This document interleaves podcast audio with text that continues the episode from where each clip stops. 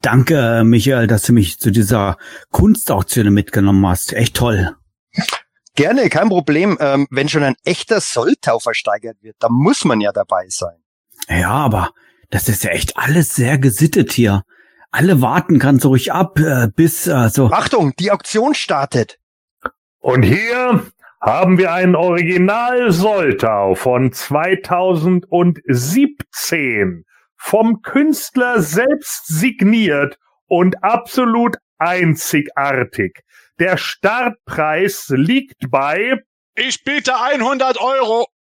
Oh, das ist Sebastian. Er kann es nicht abwarten, der Lümmel. Also gut, 100 Euro sind geboten. Gibt es ja, der Herr da vorne mit der Brille und dem riesigen Toy Room. 150 Euro. 150. Höre ich 200? Ja, da hinten 200 von dem bärtigen Herr, der gerade Bier braut. 200. Höre ich 250? 300. Schon wieder der Sepp. Das gibt's doch nicht. 400. 450. 500. 550. 600. 1000. Boah, ey, der will's echt wissen. Jetzt reicht's 1200. Michael, echt jetzt? So viel? Das ist doch noch günstig, Manuel. 1200 Euro sind geboten, meine Damen und Herren. 1200. Höre ich mehr? Nein? Dann 1200 zum ersten. 2000 Euro. Was? Verdammt. Zu teuer? Nee, aber ich habe einen Krampf im Arm. Oh Mist. Äh, soll ich für dich äh, weiter? Und zum dritten. Verkauft an den untersetzten Herrn mit dem treudoven Lächeln. Juhu! Ah, zu spät, Michael. Naja, hat wohl so sollen sein. Aber schon krass, ey. Ein echter Soltau. Ja, hat sich auf jeden Fall gelohnt. Aber sag mal, was soll das eigentlich darstellen? Ich kann es so schwer erkennen. Von hier hinten sieht es aus wie, wie ein Kaffeefleck. Manuel, das ist ein Kaffeefleck. Was? Ja, aber mit einem, mit einem Vintage Snoutspot auf die Leinwand gespritzt. Ach so, ja, dann ist alles gut. Das hemanische Quartett. Präsentiert von planeteternia.de.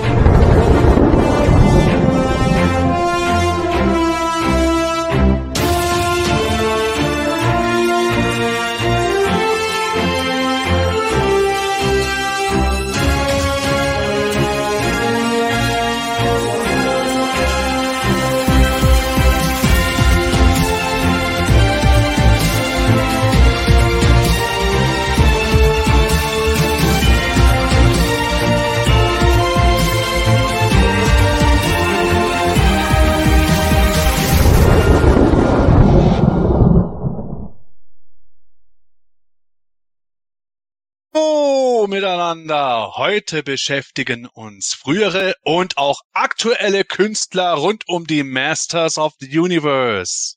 Deshalb haben wir mit Simon Eckert und Simon Soltau, also Simon Simon, zwei von ihnen als Gäste dabei. Und wir dürfen erstmals ein Gemälde von Simon Soul als Weltpremiere präsentieren und enthüllen. Ja, ja äh, aber natürlich beschäftigen wir uns auch mit den jüngsten Moto-News und damit Herzlich willkommen zur Ausgabe 247 des Himanischen Quartetts. Ich bin Manuel und ebenfalls dabei sind natürlich auch wieder der Michael, der Sebastian und der Gordon. Halli, hallo. Ja, hallo miteinander. Und ich kann nur sagen, Simon und Simon kommen bald wieder. Das wissen die doch, Bruder. Unglaublich. Jetzt hast du was ins Spiel gebracht, Gordon. ja, aber natürlich nicht nur ein herzliches Willkommen an euch drei, sondern natürlich auch ein herzliches Willkommen an unsere Zuschauer und natürlich auch Zuhörer. Schön, dass ihr wieder mit dabei seid, uns hier zuschaut oder natürlich auch, wie gesagt, beim Joggen auf dem Klo, beim Kochen auch zuhört. Wir freuen uns sehr darüber. Ja, wir sind heute wieder live und alleine für die kommende Kunstwertenthüllung lohnt es sich diesmal tatsächlich mal die Videospur umso mehr. Aber keine Sorge an alle, die uns jetzt ohne Bild anhören. Zum, zum einen wird der neue Solto natürlich auch online zu sehen sein. Ihr werdet nichts verpassen. Zum anderen werden wir während der Enthüllung natürlich auch beschreiben, was zu sehen ist. So, ja, jetzt aber Gas geben. Die haben heute volles Programm, denn wir haben ja eine Sendung äh, pausiert und äh, quasi Urlaub gemacht. Es gab ja so ein schönes Foto von uns auf der einsamen Insel. und ähm, in der Zeit ähm, haben wir auch einen kleinen Meilenstein auf YouTube geschafft. Unglaublich. Wir waren gar nicht online und haben es trotzdem geschafft. Wie konnte das eigentlich sein? Sepp, was ist passiert? Ja, wir haben tatsächlich, während wir im Urlaub waren, und ich bin überhaupt nicht braun geworden. Aber wir haben es geschafft, dass wir 1000 Videos auf YouTube mittlerweile beisammen haben. Also jetzt, ich glaube, das hier ist jetzt das 1006. oder 1007. ungefähr. Und ja, äh, finde ich schon mega krass vor allen Dingen. Es sind ja nicht irgendwie 50.000 Clips irgendwie, die nur eine Minute gehen, wo man einfach nur die Figur in die Kamera gehalten hat, sondern ist ja, finde ich zumindest zum Großteil sehr gehaltvoller Content. Wie jetzt heute Abend, wo wir plus minus äh, 3000 Stunden irgendwie livestreamen werden. Und äh, es freut mich natürlich sehr, dass wir die 1000 YouTube-Videos erreicht haben und vor allen Dingen auch natürlich nach wie vor, dass wir äh, auch merken, dass die gerne geguckt werden. Ja, und als Ergänzung vielleicht noch, wir haben ja ein kleines Video, Dankesvideo auch gemacht mit einem kleinen Gewinnspiel, das wird auch bald aufgelöst. Und ähm, wirklich die Kommentare waren so positiv. Ähm, nochmals vielen Dank dafür. Also das ist, geht, geht runter wie Öl natürlich. Ähm, vielen Dank für das ganze Lob. Ähm, macht uns ja selbst tierisch Spaß und ähm, wenn es euch noch Spaß macht, dann, dann ist es eine klassische Win-Win-Situation. ja, absolut echt cool, dass wir ähm, so viele Abonnenten haben, dass wir es geschafft haben mit so vielen Videos. Äh, cool, wie gesagt, dass ihr alle abonniert habt. Äh, denkt heute natürlich auch an den Daumen. Ne? Äh, das muss Genau, der darf Sehr nicht gut. vergessen werden. Ähm, auch da freuen wir uns natürlich, natürlich drüber, wenn ihr auch wieder fleißig unsere neuen Videos, wie das jetzt hier beispielsweise, mit einem Daumen hoch ähm, bewertet. Und falls ihr doch noch kein Abonnent seid von unser, unserem YouTube-Kanal, dann natürlich auch da herzliche Einladung, unseren Kanal zu abonnieren. Wir haben ja täglich ist es, glaube ich, nicht selbst, aber nahezu täglich Videos auf unserem Kanal. Ja, und da lohnt, ja. es, da lohnt es sich auf alle Fälle vorbeizuschauen.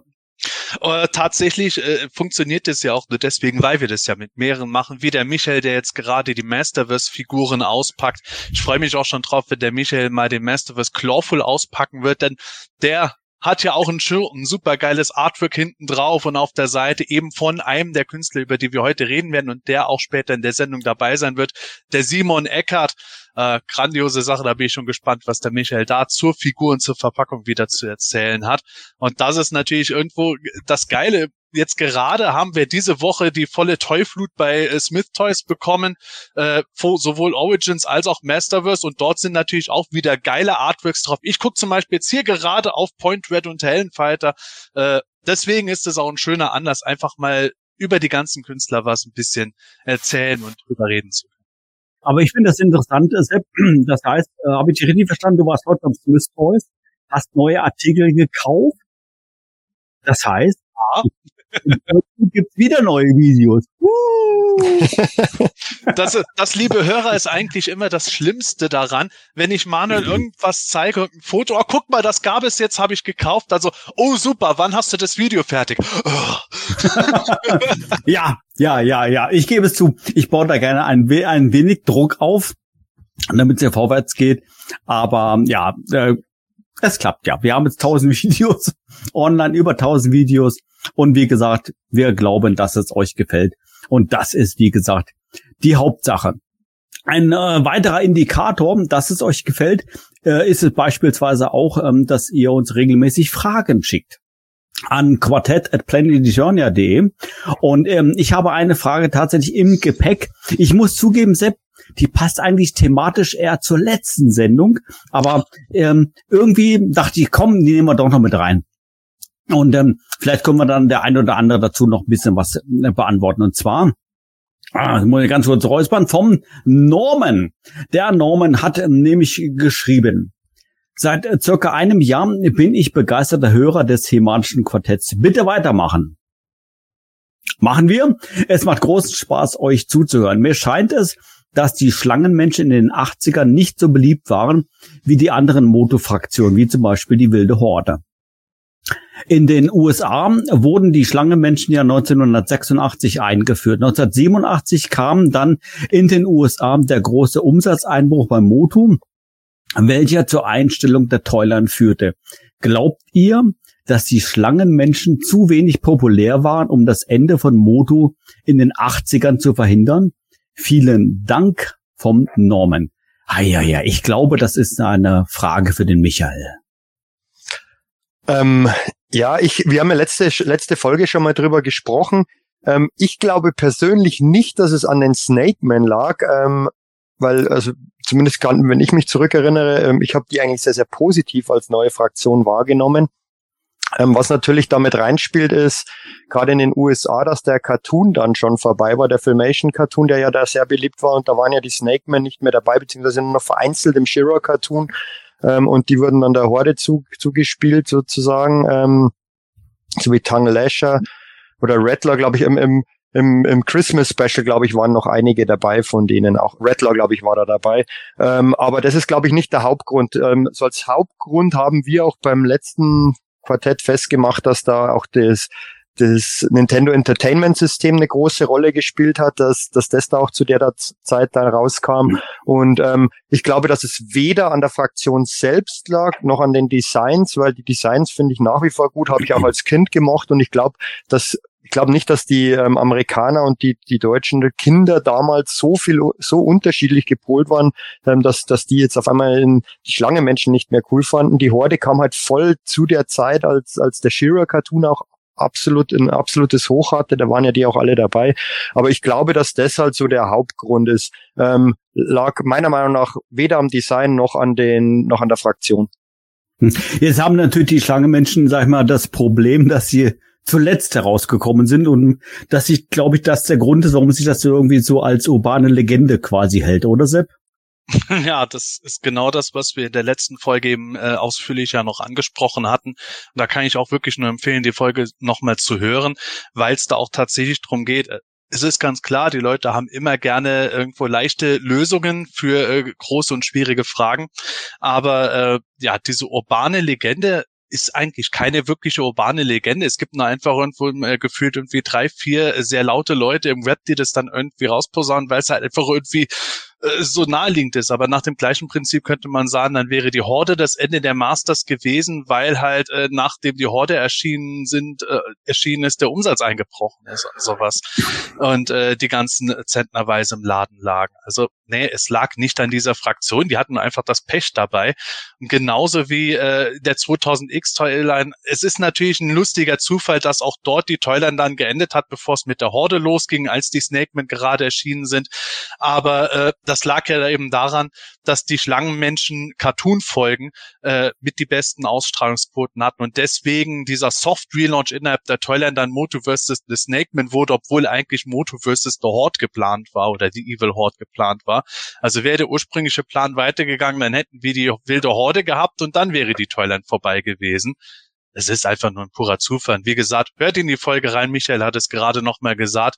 Das NES war garantiert ein sehr, sehr, sehr ausschlaggebender Punkt für den starken Umsatzeinbruch. Gordon.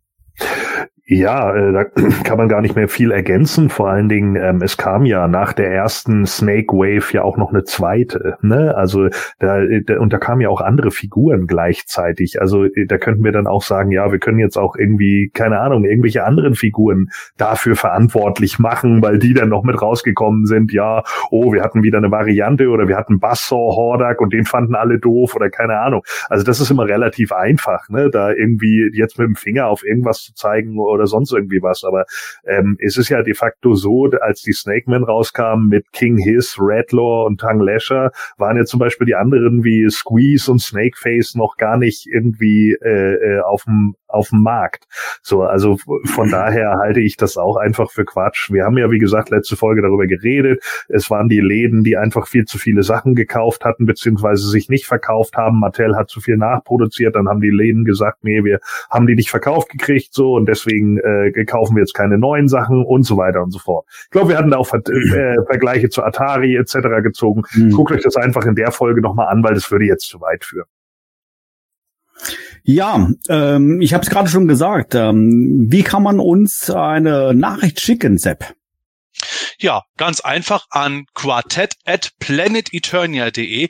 Und weil ich es zufällig heute bei uns auf planeteternia.de im Forum gelesen habe, es wird wirklich genauso geschrieben, wie ich es jetzt gerade gesagt habe. Kein Bindestrich irgendwo dabei, einfach www.planeteternia.de und dann kommt die Mail an uns ran. Und ja, ich weiß, wir haben noch ganz viele Hörerfragen gerade im Gepäck, aber wir haben ja heute eine Bombast-Sendung und die beiden Simons sollen ja auch nicht erst um Mitternacht hier dazu kommen können.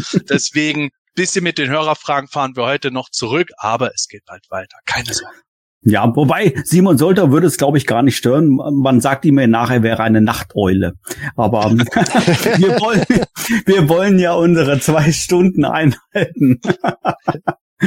ah, gut. Also, wir haben jetzt äh, vier Wochen kein Quartett gehabt, aber natürlich gab es ähm, keine Newspause bei den Masters. Gibt's ja schon seit Ewigkeit nicht mehr. So haben wir natürlich jetzt hier ein wenig ähm, Aufholbedarf und äh, deshalb schauen wir uns natürlich auch die neuesten Entwicklungen aus dem Bereich Moto natürlich jetzt auch wieder etwas an. So, fangen wir an mit Team 21. Ähm, das hat uns in den letzten äh, Sendungen immer wieder mal begleitet. Mal negativ, dann wieder mal ein bisschen positiv. Und jetzt gibt es ähm, eine ganz interessante Entwicklung. Ja, äh, über die ganzen anderen Entwicklungen bezüglich einer möglicherweise hoffentlich oder auch nicht kommenden neuen Staffel auf Netflix reden wir jetzt gar nicht, sondern es geht tatsächlich um Free TV endlich. Ähm, Im deutschen Free TV auf Super RTL soll die Serie ab diesen Herbst laufen der helle Wahnsinn. Es gibt noch keine weiteren Details, zumindest soweit ich gesehen habe, aber da kommt mit Sicherheit noch mal ein konkreteres Datum dabei. Aber immerhin, Super RTL Free TV, dort läuft die Serie, ist meiner Meinung nach äh, genau die richtige Entscheidung. Ist äh, dabei nur tatsächlich ein bisschen kurios, weil äh, ja jetzt gerade die Toys in den Läden eher relativ auszulaufen scheinen. Also da werden wir garantiert in den nächsten Folgen, wenn wir auch mal ein bisschen mehr Butter bei die Fische haben, noch mal genauer drüber reden. Aber hey, wenn ihr das schon immer wolltet, dass ihr oder eure, euer Nachwuchs das einfach im Free TV mal nachmittags oder wann auch immer dann gucken kann, wird bald soweit sein.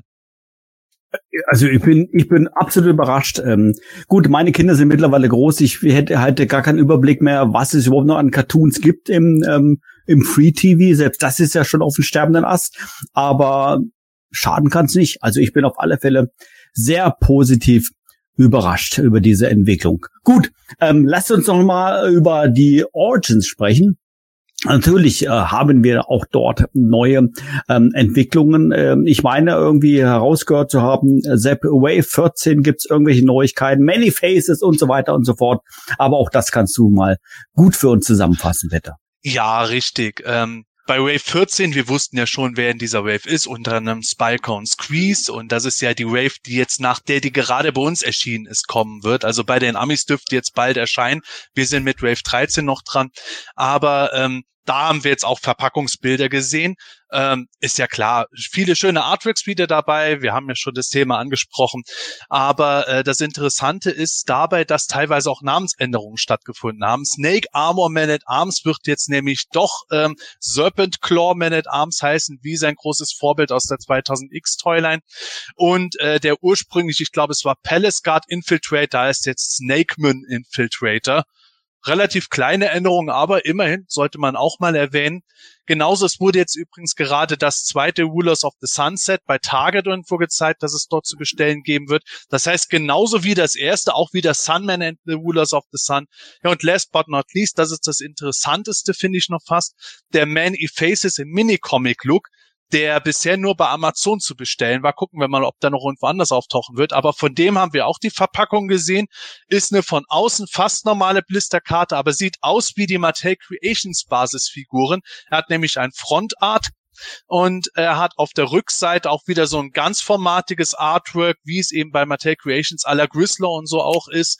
Er hat ein eigenes Mini-Comic, also definitiv Special Release. Gucken wir mal, was sie genau damit anstellen bisher gab es den ja nur mal für eine gewisse Zeit bei Amazon. Und ja, irgendwo wird der wohl auch nochmal auftauchen müssen. Ist auch, ist ähm, Sepp hat es ja gerade schon erwähnt, der Roy Juarez, der für die Verpackungen bei Mattel auch zu Verpackungsdesign zuständig ist, hat ja auch in einem ähm, Kommentar bei Instagram und Facebook, glaube ich, bestätigt, dass es ein Amazon Exclusive ist. Ähm, sollte das so sein, ähm, hoffe ich für uns alle, dass ähm, der auch in einem Mailer kommt, weil wir wissen alle, wie Amazon teilweise verschickt und dann kommt es teilweise in einer Tüte äh, daher und äh, das wird dann schwierig. Mhm. Ähm, aber ich bin auch mal gespannt, ob er noch zusätzlich bei Mattel Creations X ähm, zu haben sein wird. Es gibt anscheinend einen Unterschied, das hat jemand festgestellt, ähm, weil ähm, ein Barcode auf dieser Rückseite vorhanden ist unten und das ist bei den anderen Mattel Creations Exclusives nicht der Fall.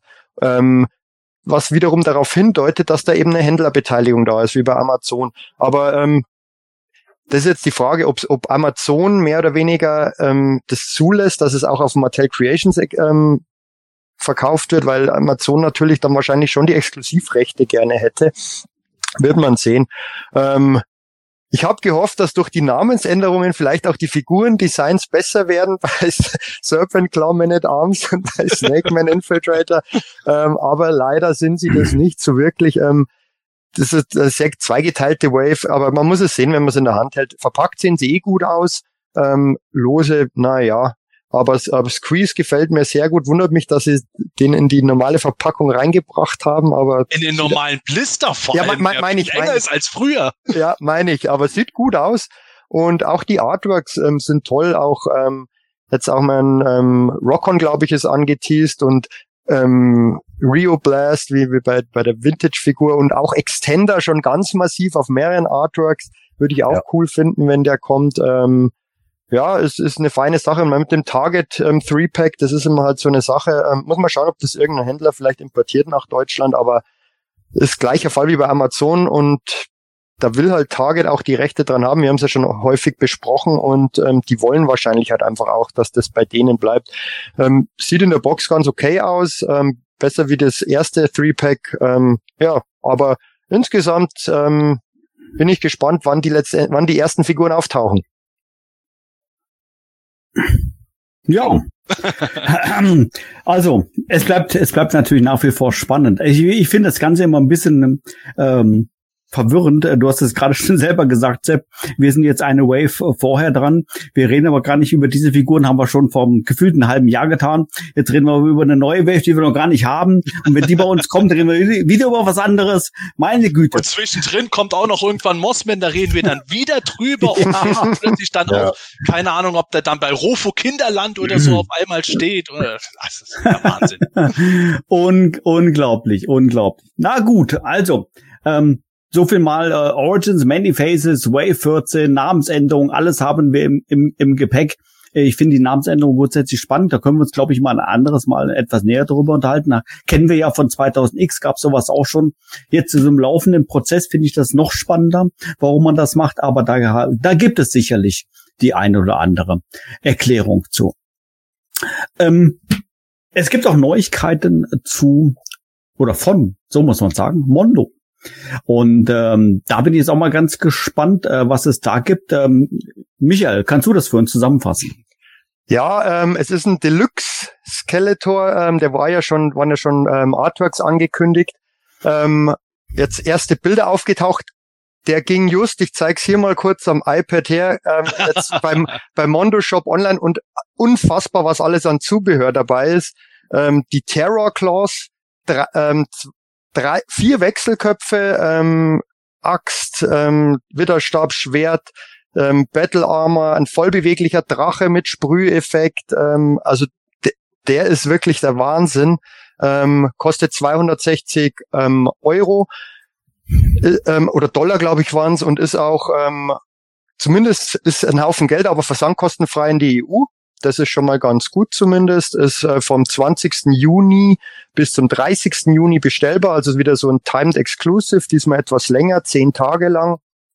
Ähm, ja, bin ich gespannt. Und der wurde auch gezeigt auf so einer ähm, Las Vegas ähm, Con, nicht wirklich eine Con Expo von Funko, waren aber auch noch mehrere ähm, ähm, Aussteller da und da saß der dieser Skeletor eben in seiner regulären Version auf, Bat, auf Panther der ja auch bald kommen wird. Battlecat wurde ja ein bisschen verschoben, also Panther wird dann, ich tippe mal im Herbst kommen. Aber das Design ist einfach meiner Meinung nach großartig. Und dann wurde noch ein riesen Brecher gezeigt, und zwar Beastman, der ähm, die regulären Mondo-Figuren, die ja schon groß sind in dem 1 zu 6 Scale, ähm, nochmal um zwei Köpfe überragt und ähm, auch doch sehr, sehr breit ist und wahnsinnig detailliert ist. Zwar noch ein Prototyp, da soll auch die ähm, Produktionsfigur nochmal fünf Prozent kleiner werden. Das ist anscheinend so, so üblich, dass das so passiert. Ähm, aber dann ist er trotzdem noch sehr, sehr groß. ähm, auch, soll auch ähm, angeblich Wechselköpfe dabei haben. Ähm, ja, Mondo, ähm, da scheint es weiterzugehen und äh, ja, der wird auch nicht günstig werden. Ähm, als Mondo-Sammler muss man leider sehr tief in die Tasche greifen, aber ähm, mir gefallen ja die Figuren sehr gut und ich bin natürlich begeistert, was da alles rauskommt.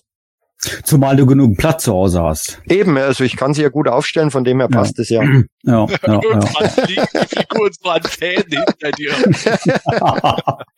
ah, ähm, Habe ich jetzt richtig rausgehört, Michael, dass du bei den Mondo-Sachen ähm, dabei bist? Also ja, ich denke schon bei Panther habe ich rum überlegt, aber da muss ich mal schauen, weil der kostet halt doch 500 Euro.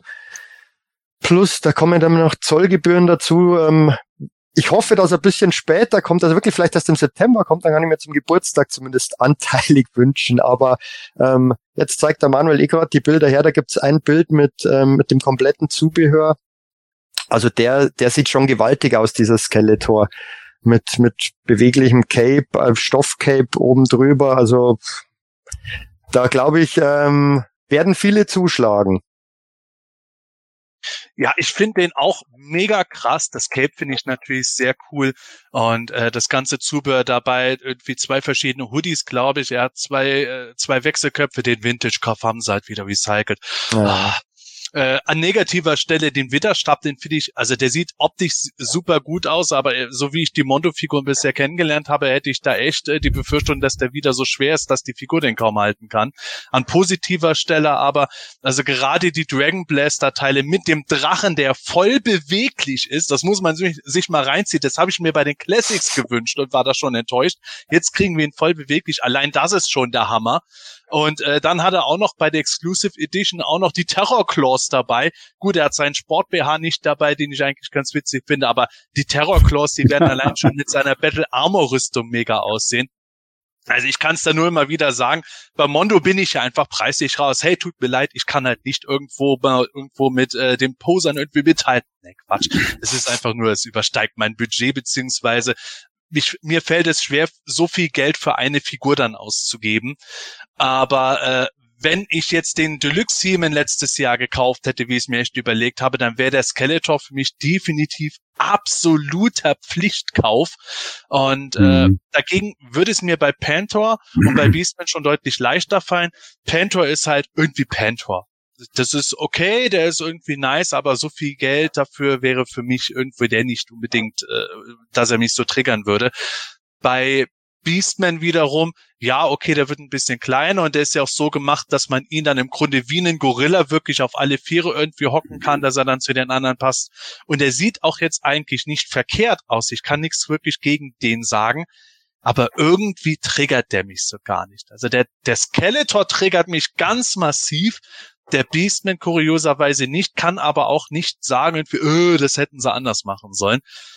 Letzten Endes für die Mondo-Sammler wie unsere Michael absolut genial. Also Michael, wie du äh, dich zusammenreißen willst, nicht drei von der Figur zu bestellen, das weiß ich nicht. Also super geil, super super geil das. Keller. Ich habe, vielleicht baue ich meinen Keldor um und und und und funktioniere ihn um in irgendeine Variante, weil ich meine, das ist natürlich doch ein ganz schöner Preis, aber ja, die, machen, die machen schon nicht blöd von der Vermarktung her, ähm, weil man kann sich ja kaum entscheiden, in welcher Variante man ihn aufstellen will. Vielleicht hat man wieder das Glück und er bricht auf der, äh, geht an der Hüfte auseinander und kriegt man wieder noch einen gratis Körper dazu. Okay. Nee, das will ich, ich will es jetzt nicht, ich, ich will es nicht verschreien. Naja, aber Michael, das wäre ja gerade der Vorteil. Man muss sich das ja eigentlich überlegen. Wir haben schon gesagt, ey, sowas darf nicht passieren bei Mondo. Aber wenn es dann passiert und dann darfst du dir eine kaputte, die du aber trotzdem zusammenstellen kannst, Figur behalten und kriegst doch noch eine zweite dazu. Das ist ja eigentlich der fleischgewordene Sammler oder Plastik gewordene Sammlertraum. Ja, das stimmt. Ja, Mann, oh Mann, oh Mann. Nee, also ich finde es auch sehr ansprechend. Also ich finde auch Beastman ansprechend, muss ich sagen. Aber ähm, ja, ich, ich, ich weiß nicht, also ich verschwende da jetzt in Anführungszeichen jetzt weniger Energie äh, beim Anschauen, weil ich genau weiß, ich werde sie mir ja nicht holen. Ähm, bei mir ist ja so ein bisschen das Problem, äh, wie du jetzt gesagt hast, Sepp, wenn du He-Man gehabt hättest, würdest du Skeletor auch kaufen, macht schon Sinn. Ich bin da, sag mal, eher in der Richtung, wenn ich dann irgendwie mit einer Serie dann anfange, brauche ich mehr. Und das ist ja mein Funko, mein Funko-Problem. Und ähm, von daher sag ich von vornherein, nee, das äh, lass mal gut sein. Entweder hast du mal irgendeinen zu Hause, Sepp, oder wir äh, besuchen mal den Michael. Ja, ich weiß es nicht. Wir, ja, aber, ja, aber Manuel, ja so geil, aber ich Manuel, jetzt pass auf, ähm, ähm, Mondo gehört doch jetzt zu Funko. Das wäre doch ein guter, guter Grund ah, für dich einzusteigen. Hör doch auf. ja. haben, wir, haben wir Neues noch ein Thema? Äh, Sepp, wir müssen jetzt äh, überleiten ja, anderen ja, Thema. definitiv. Wir haben noch ein Thema, da kommen wir wieder von Mondo äh, zu etwas äh, preiswerteren Figuren zurück, nämlich zu den Origins. Und ähm, da ist tatsächlich äh, der Punkt dabei, ähm, dass wir letztes Mal in der Folge schon während der Folge eine Nachricht bekommen hatten, von dem Moto Origins kommen Fangor und Lady Slither als Mattel Creations Exclusives. Ist tatsächlich dann auch gewesen, nachdem wir offline gegangen sind, haben wir die Benachrichtigung von Mattel bei uns auch im Briefkasten gehabt. Hey, hier äh, wollt ihr das teilen? Ja, sicher. Und dann los geht's. Man hat noch nichts groß von den Figuren gesehen, außer einen kleinen Teaser in der Zwischenzeit. Und zwar ähm, wird wieder ein Stop-Motion-Video scheinbar gerade vorbereitet. Und dort sieht man ganz weit im Hintergrund rein zufällig Lady Slither mit ihrem Schlangenunterkörper sowie Fangor zum schon stehen. Und ja, wir können nicht großartig was drüber reden. Aus der Ferne sehen sie eigentlich aus, wie man es erwarten würde. Aber ich wollte das zumindest noch mal kurz erwähnen. Ja, es hat sich bestätigt. Ihr wisst es alle mittlerweile natürlich schon längst. Aber es gibt ja vielleicht auch Leute, die wie wir mal ein bisschen im Urlaub waren und jetzt zurückkommen und sagen, was ist denn da eigentlich los? Ja, ähm, Sepp hat schon gesagt, ähm, sehen, man sieht nicht allzu viel. Ich finde es perfekt geeignet als ähm, Mattel Creations Exclusive. Ähm, sind keine Figuren, die jeder braucht. Ähm, in letzter Zeit waren die ja wirklich gut erhältlich bei Mattel Creations. Die, die, die Blitzauskäufe sind, Ausverkäufe sind zum toi toi toi in letzter Zeit einfach echt überschaubar gewesen. Und dann kann sich die jeder holen und ist doch eigentlich eine feine Sache. Der Versand nach Deutschland ist auch nicht wahnsinnig teuer. Entspannt bestellen und man bekommt die beiden. Ich, ich würde gerne die Bilder größer machen. Es, es funktioniert leider nicht. Tut mir leid. Es, klappt nicht. ja. Vielen Dank, StreamYard. Schön, dass wir wieder zurück sind. Richtig gut. fantastisch, fantastisch. Ja, aber ähm, also ich bin auch, äh, ich habe jetzt gar nichts zu den Mondo-Figuren gesagt. oh, äh, sorry Gott. Die, nee, alles gut. Äh, die fand ich auch, äh, finde ich auch ziemlich stark. Also der der äh, Skeletor ist tatsächlich einer mit diesem ganzen super harten Zubehör, wo ich echt sage, ey, der ist schon sehr stark. Ne? Also das wäre tatsächlich, nee, ich kann nicht so weit gehen. Gordon, Gordon, ich tu es. Nein, kann, also nee, nee, ich meine nicht, nicht wegen kaufen, sondern ich, ich hätte jetzt fast gesagt, und da weiß man ja, dass da, da, da bin ich ja out of my mind. Ich hätte ja fast gesagt, das ist eine Figur, die man auspacken müsste. das geht ja nicht, ne? Deswegen bin ich da natürlich raus, weil Figuren packt man ja nicht aus, die lässt man ja eingepackt. Und äh, ja, hier bei Fangor äh, und Lady Slither, da bin ich natürlich, äh, da bin ich natürlich äh, ja sehr gespannt wie die dann hinterher aussehen werden. Ähm, also das, was wir jetzt bis, bis jetzt gesehen haben, ist ja noch sehr unscharf. Äh, Gerade bei Lady Slither bin ich auch besonders äh, auf die Bemalung gespannt, ähm, die ich bei Snake Tealer ja eigentlich ganz cool fand. Und ich hoffe, dass das dann hier auch der äh, Fall tatsächlich sein wird. Aber äh, ja, das ist natürlich, finde ich, mal eine Edition, die echt Spaß macht, weil es einfach eine Figur ist, die wir noch nie hatten. Jo. Absolut. Richtig. Ähm, Sepp, ich habe es äh, vorhin schon mal gesagt, du warst jetzt kürzlich beim äh, Smith Toys, ähm, hast ja unter anderem ja den Talent Fighter äh, gekauft. Wir freuen uns auf das Video. Ja, auch das habe ich schon erwähnt, auch da Snake Trooper hast du geholt und so weiter. Ähm, ich würde gerne. Ich habe auch für den Michael einen Snake Trooper Gold. Oh, jetzt ist er, oh, jetzt ist er. Ach, na, sowas aber auch. Ich pack ihn eh aus.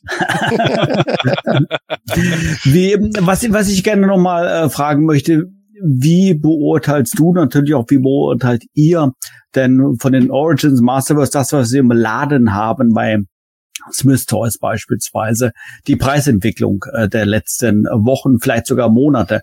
Hat sich da irgendetwas getan? Ähm, haben wir positive Entwicklung? Haben wir eher negative Entwicklung? Wie ist da der aktuelle Stand? Oh, das ist, also ich fange mal mit dem Positiven an. Point Red und Talon Fighter haben jetzt neu UVP 39,99 Euro gekostet. Gut, die Schachtel ist auch relativ kompakt, aber nichtsdestotrotz, der Talonfighter ist eigentlich ein großes Fahrzeug oder Flugzeug für zwei Passagiere, dann ist noch ein halbes Playset dabei und so. Also das finde ich ist schon ein guter Preis.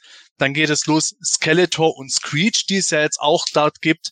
Ähm, die haben 35 Euro gekostet, wo ich dann sage, ja, die Figur so um die 20 Euro, dann Screech aber auch nochmal 15.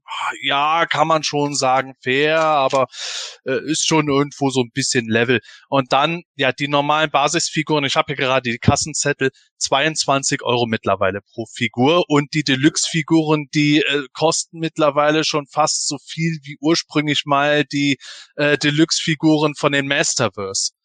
Also mhm. gerade bei den Einzelfiguren sind die Preise nochmal angestiegen. Wir hatten schon eine Preissteigerung gehabt und ja, wir haben bei Rossmann auch schon Aktionen gehabt, wo eine Figur nur 15 Euro gekostet hat.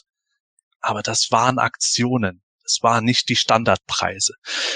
Nichtsdestotrotz, also 22 Euro für eine Origins Basisfigur das ist natürlich eine Sache, gerade Leute mit kleinerem Geldbeutel und ich bin auch jemand, der jeden Monat ein bisschen auf die Sachen guckt. Man mag es nicht glauben, ich äh, musste aber da auch manchmal ein bisschen äh, an mich halten.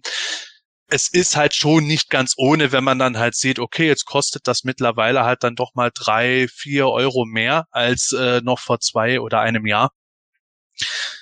Andere wiederum sagen, boah, scheiß die Wandern, hole ich alles mit. Und auch da gehöre ich wieder ein bisschen mit dazu. Ich habe ohne zu zögern sofort alle drei Snake Trooper mitgegriffen und habe gewusst, die kriege ich schon unter die Leute.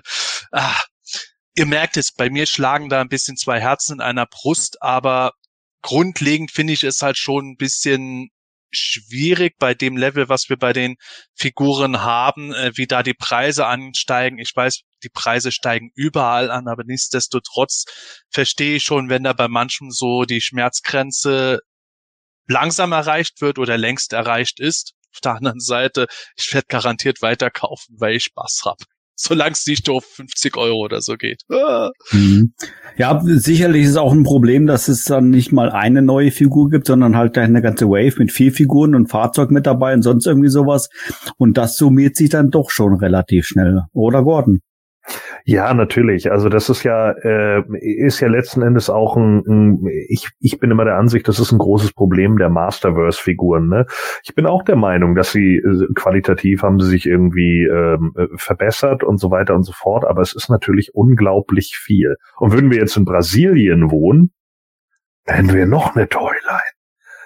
also das muss man sich halt der mal wieder haben alle schon wieder vergessen, ne? Die gibt's ja auch noch. Uh. Ja, wenn die dann auch noch hierher kommen, ne, dann sagen wieder alle, oh, die sind aber, die sehen aber auch irgendwie Vintage aus. Ja, und dann der geneigte Masters-Fan muss die natürlich auch noch kaufen. Also es gibt äh, es äh, dreimal, dreimal kaufen. Ja, dreimal kaufen, ja, ja, ja. genau.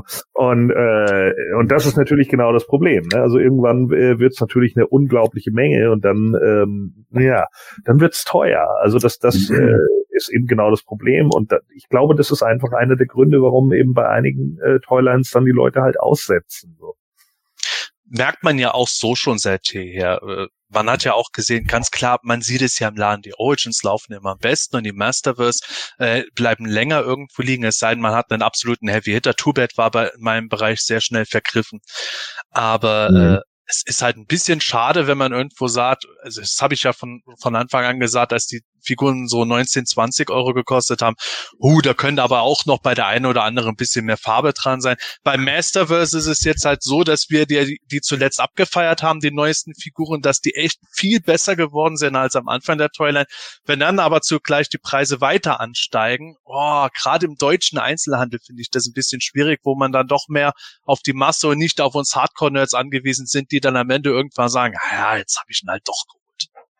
Ja, und beim, ja. beim Masterverse sehe ich halt das Problem, dass ähm, gerade bei den Deluxe-Figuren, aber wahrscheinlich auch schon bei den normalen Figuren, ähm, die Leute wissen, dass die irgendwann massiv rabattiert werden und dann halt vielleicht einfach warten. Es gibt immer die Ungedulden, ist schon klar, die kaufen sie sofort, aber ne, für, für den, den Whiplash zum Beispiel, ähm, glaube ich, 45 Euro, das ist natürlich schon, schon eine Ansage bei den Deluxe-Figuren.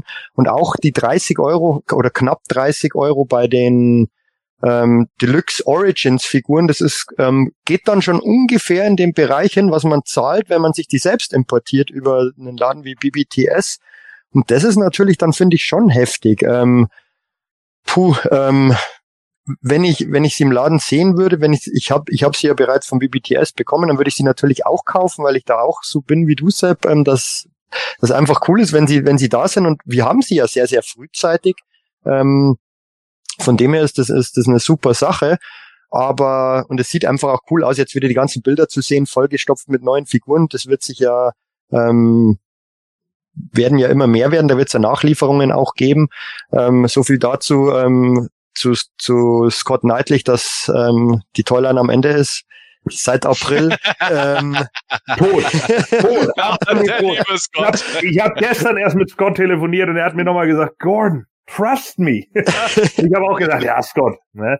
hier der Hulkster 929, der hoffentlich auch den Champion Talk äh, natürlich äh, äh, abonniert hat, äh, der schreibt hier auch, war die Woche ein teurer Spaß äh, mit den Origins, aber wenn ich vor den Regalen stehe, freue ich mich wie in, mit sechs Jahren. Ja, und ich glaube, das ist halt auch ein Problem, mhm. was die Masterverse letzten Endes haben. Die haben halt diesen Nostalgiefaktor nicht. Selbst wenn man, wenn man bei den Origins neue Figuren sieht, wie die Snake Trooper, wo wir ja nun auch äh, bei im Fandom geteilte Meinung hatten. Einige haben gesagt, ha, die brauche ich jetzt nicht unbedingt, die lasse ich aus. Andere haben gesagt, nee, ist doch cool, endlich mal was anderes. So, ich bin ja auch ein Fan von sowas, dass man mal was anderes sieht, auch wenn sie eigentlich nur irgendwie Mix and Match sind. Aber letzten Endes auch gerade die Verpackung, ne, die löst halt immer noch wieder diesen Nostalgie-Kick aus. Und wir sehen es ja selbst bei uns, als wir gerade eben jetzt über Serpent Claw, Man at Arms und so gesprochen haben. Die Figur ist immer noch, nee, aber wenn man ihn so auf der Verpackung sieht, dann sagt man sich, ja, okay, ja, irgendwie, ja. Ne, so, irgendwie nehme ich ihn vielleicht dann doch mit. Also das ist halt genau das so. Und, und äh, das ist halt was, was einfach funktioniert. Und diesen Bonus haben die Masterverse-Figuren einfach nicht. Ich glaube auch, dass die, ähm, ganz kurze Ergänzung noch, dass die Masterverse-Figuren vielleicht sich besser verkaufen würden, wenn diese Box so gestaltet wäre bei allen Figuren wie bei dem 40th Anniversary He-Man. Im Vintage-Design und dann kann, hätte man trotzdem an der Seite diese Buchrücken-Illustrationen und hinten die Illustration. Mhm. Ähm, ich glaube, weil das, das sticht einfach ganz anderes in, ins, in, ins, ins Auge und, und löst eben dieses, diese, diese ja, Nostalgie aus. Selbst wenn die Verpackung etwas anders gestaltet ist. Der Manuel hält es jetzt gerade rein. Ähm, da hat, da war jeder begeistert von dieser Verpackung. Und ähm, klar, sie wollten halt mal was Neues. Ja, du nicht, aber viele, viele. Aber ja. ähm, sie, sie wollten halt mal was Neues probieren bei den anderen Figuren, verstehe ich auch irgendwie, aber dann, dann sowas Generisches zu machen, ohne jeglichen Nostalgiefaktor, obwohl die Figuren selbst dann doch zumindest teilweise gerade die New Eternia-Geschichten stark auf Nostalgie bauen, ist schwierig. Ja, tatsächlich. Ähm, ich habe mich auch gewundert, nachdem sie bei den Origins ja mit dem Snakeman äh, Pseudo-Branding noch mal ein bisschen was Neues gemacht haben, was ja auch hauptsächlich Marketing für den Laden ist habe ich bei den Masters eigentlich auch fest damit gerechnet, dass sie dann loslegen und dort was machen. Und wir haben ja gesehen, dieser He-Man kam mega gut an. Auch wenn ich gesagt habe, ja, okay, es ist natürlich die nostalgische Verpackung in, äh, vom Artwork her, aber brauche ich in dem Moment jetzt nicht zwingend, sehe ich ja, was, was bei den Leuten ankommt und hätte dann gesagt, es ist eigentlich das Einfachste der Welt jetzt zu gucken, dass sie diesen äh, etwas stämmigeren Körper von den He-Man benutzen und damit die Figuren ausstatten und dann nostalgischeres Artwork haben, einfach um die Leute zu triggern, ähnlich wie es bei den Origins funktioniert. Geschieht bisher nicht, vielleicht kommt es auch noch. Es gibt ja auch immer Vorlauf und dann muss man gucken, äh, wie es vorangeht. Äh, schauen wir einfach mal, was da passiert. Aber nichtsdestotrotz also was die Origins betrifft, man muss halt sagen, das sind jetzt halt nicht die super teuren Supersammler-Figuren und auch bei Masterverse, sie haben wieder qualitativ eine Schippe draufgelegt, aber wenn man dann allmählich an so Level kommt wie bei einer Masterverse Deluxe Figur, dass die schon fast so viel kostet wie in den USA, äh, eine wirklich sehr teure Collectors äh, Figur in einer extrem kleinen Auflage von einem kleinen Anbieter, dann wird's schwierig. Hängt natürlich wahrscheinlich auch hier in Deutschland nicht damit zusammen, dass Mattel jetzt sagt, boah, die können wir noch weiter schröpfen, die Idioten, wir treiben den Preis einfach hoch. Äh, Leute, so funktioniert Wirtschaft auch nicht sondern äh, dass da auch mit Sicherheit äh, einiges stattgefunden haben wird. Zum einen natürlich Kostensteigerungen, aber möglicherweise auch, ja, es werden vielleicht nicht so hohe Mengen umgesetzt, dementsprechend muss das Geld aber über niedrigere Mengen reinkommen. Am Ende wollen sie halt Geld verdienen, aber es wird, äh, glaube ich, nicht unbedingt alles nur jetzt teurer geworden sein, weil jetzt irgendeiner den Hals nicht voll kriegt. Das ist einfach eine, eine schwierige Konstellation, wo ich mal gespannt bin, wie es weitergeht. Aber wir sehen jetzt, jetzt gerade diese Woche, der Masters-Hype in Deutschland ist wieder voll im Gang. Die Leute stürmen in die Läden und äh, kaufen das neue Zeug weg, so äh, schnell sie es kriegen können. Ja, und du fährst zum Smith Toys und wirst dann enttäuscht, weil es alles weg ist. Ja, Moment, ich habe ja, ja, ich hab ja was ja, Ja, du hast ja, schon was bekommen. Aber ich, ich finde das, äh, das äh, trotzdem immer sehr, sehr spannend und freue mich auch darüber, wenn, wenn ich sowas dann höre. Nicht, dass du etwas nicht bekommen hast, sondern dass anscheinend ein Demand halt ja da ist. Ähm, ich, ich denke, dass es dann nach wie vor natürlich wie Erwachsene sind, äh, die das Ganze dann tragen. Und vielleicht sind es auch nur zwei, äh, zwei äh, Artikel, ähm, die dann vorrätig sind. Und zwei Fans kommen, du bist der Dritte oder sowas alles. Kann ich auch nicht so ganz genau sagen. Aber es macht zumindest mal den Eindruck, ähm, dass ähm, die Sachen, so wie jetzt diese neuen Artikel, ähm, ja, gewünscht sind und auch gekauft werden. Und das ist ja zumindest mal auch mal das Wichtigste dabei. Ja, und dann gucken wir einfach, jeder muss am Ende, wie immer, wie von Anfang an für sich entscheiden, ist ihm das Geld das wert? Da möchte ich keinem reinreden. Ja, ja. Schimpfen bringt letzten Endes nichts, entscheidet das für euch selber. Ich bin auch nicht bei allem immer bereit, das dann zu kaufen zur UVP. Ja, aber ich zwinge dich trotzdem, weil du musst ein Video machen. Das ist der Weg. Das ist der Weg. genau so. Ach, wunderbar. So, ich habe gerade schon in die Kamera den 40th Anniversary He-Man mal reingehalten und äh, das bringt uns ist quasi fast schon eine wunderbare Überleitung zu unserem Hauptthema, denn wir haben ja nicht nur hier bei den Masterverse, sondern eigentlich ja, bei nahezu allen Artikeln von den Masters immer wunder, wunderbare Artworks äh, mit, äh, mit dabei, die ja besonders nostalgisch sind, weil wir sie aus den 80er Jahren kennen. Vielleicht sogar Neuinterpretationen sind, vielleicht, vielleicht sogar, sogar ganz was Neues ist. Und ähm, ich stelle mir gerade so, ich korrigiere mich selbst, wenn ich es jetzt falsch formuliere, so als krasses Gegenbeispiel mir die Darklyn vorstelle, die in einem Karton kommt und ähm, äh, es fehlt halt irgendwie was bei der Figur. Und ähm, deshalb ähm, bin ich froh und auch dankbar, dass die Masters, man sieht es im Hintergrund bei mir, bei euch äh, so bunt sind, wie sie sind und äh, glaube ich, das macht einen ganz besonderen Flair aus. Wir können im Laufe des Gesprächs auch mal vielleicht noch mal ein bisschen mal über den Tellerrand hinausblicken und vielleicht mal sagen, ist das bei Masters was Besonderes? Macht das jede Toyline so exzessiv wie die Masters? Aber äh, ich denke, Sepp, du hast zu diesem Thema grundsätzlich auch noch ein paar einleitende Worte. Ja, äh, und zwar an euch, liebe Hörer, damit ihr jetzt nicht, während ihr äh, unseren Talk und auch unsere Gäste dann hört, dann denkt, ja, aber wieso habt ihr das nicht erwähnt? Warum habt ihr die Leute nicht erwähnt? Also gleich vorab, es gab enorm viele Künstler und es gibt auch jetzt noch ganz viele Künstler, die an dem Masters-Material gearbeitet haben und noch immer arbeiten. Ähm, Künstler und Designer gab es da unzählige von Comics über tatsächlich Toy Design und sowas. Mark und Rebecca Taylor natürlich. Die Rebecca Taylor hat ja unter anderem auch die Sticker und Pappaufsteller von den ersten Masters Toys auch designt. William Garland, äh, wir haben R.L. Allen auch gehabt, der in den USA auch teilweise dann Artworks gemacht hat. Äh, Freddie Williams, jetzt habe ich hier eine Liste, muss ich auch ein bisschen ablesen. Mark Texira, der in den Minicomics im zweiten Jahrgang was gemacht hat. Bruce. Und die Powerlord Comics. Ja, richtig. Bruce W. Tim, bekannt durch die erste Batman Animated Series aus den 90ern, die er da mitgewirkt hat. Und äh, der hat auch an den Minicomics und Artworks mitgearbeitet. Der He-Man, der groß auf weißem Hintergrund in den Minicomics zu sehen ist, der stammt von dem. Ted Mayer natürlich, Toy Design. Wellington Elves, der bei den äh, Classics Minicomics äh, mitgezeichnet hat. Martin Ariola, auch im Toy-Bereich da gewesen. Wade Staples bei den 2000X Comics als äh, Kolorist auch dabei. Also ich könnte diese Liste jetzt endlos weiterführen. Wenn wir diese ganzen Leute auch nur jedem fünf Minuten Zeit widmen wollen, dann sind wir morgen früh noch hier und ich kann mir ein Frühshoppen bestellen, bevor wir uns verabschieden. Das funktioniert so nicht. Und selbst die Namen, die wir Wäre aber auch irgendwie reizvoll. Ja, ja also so 24 Stunden Livestream durch die, durch die Bank, das wäre schon was, aber ich glaube, dann muss ich irgendwie einen Fundraiser machen, dass meine Familie das noch aushält.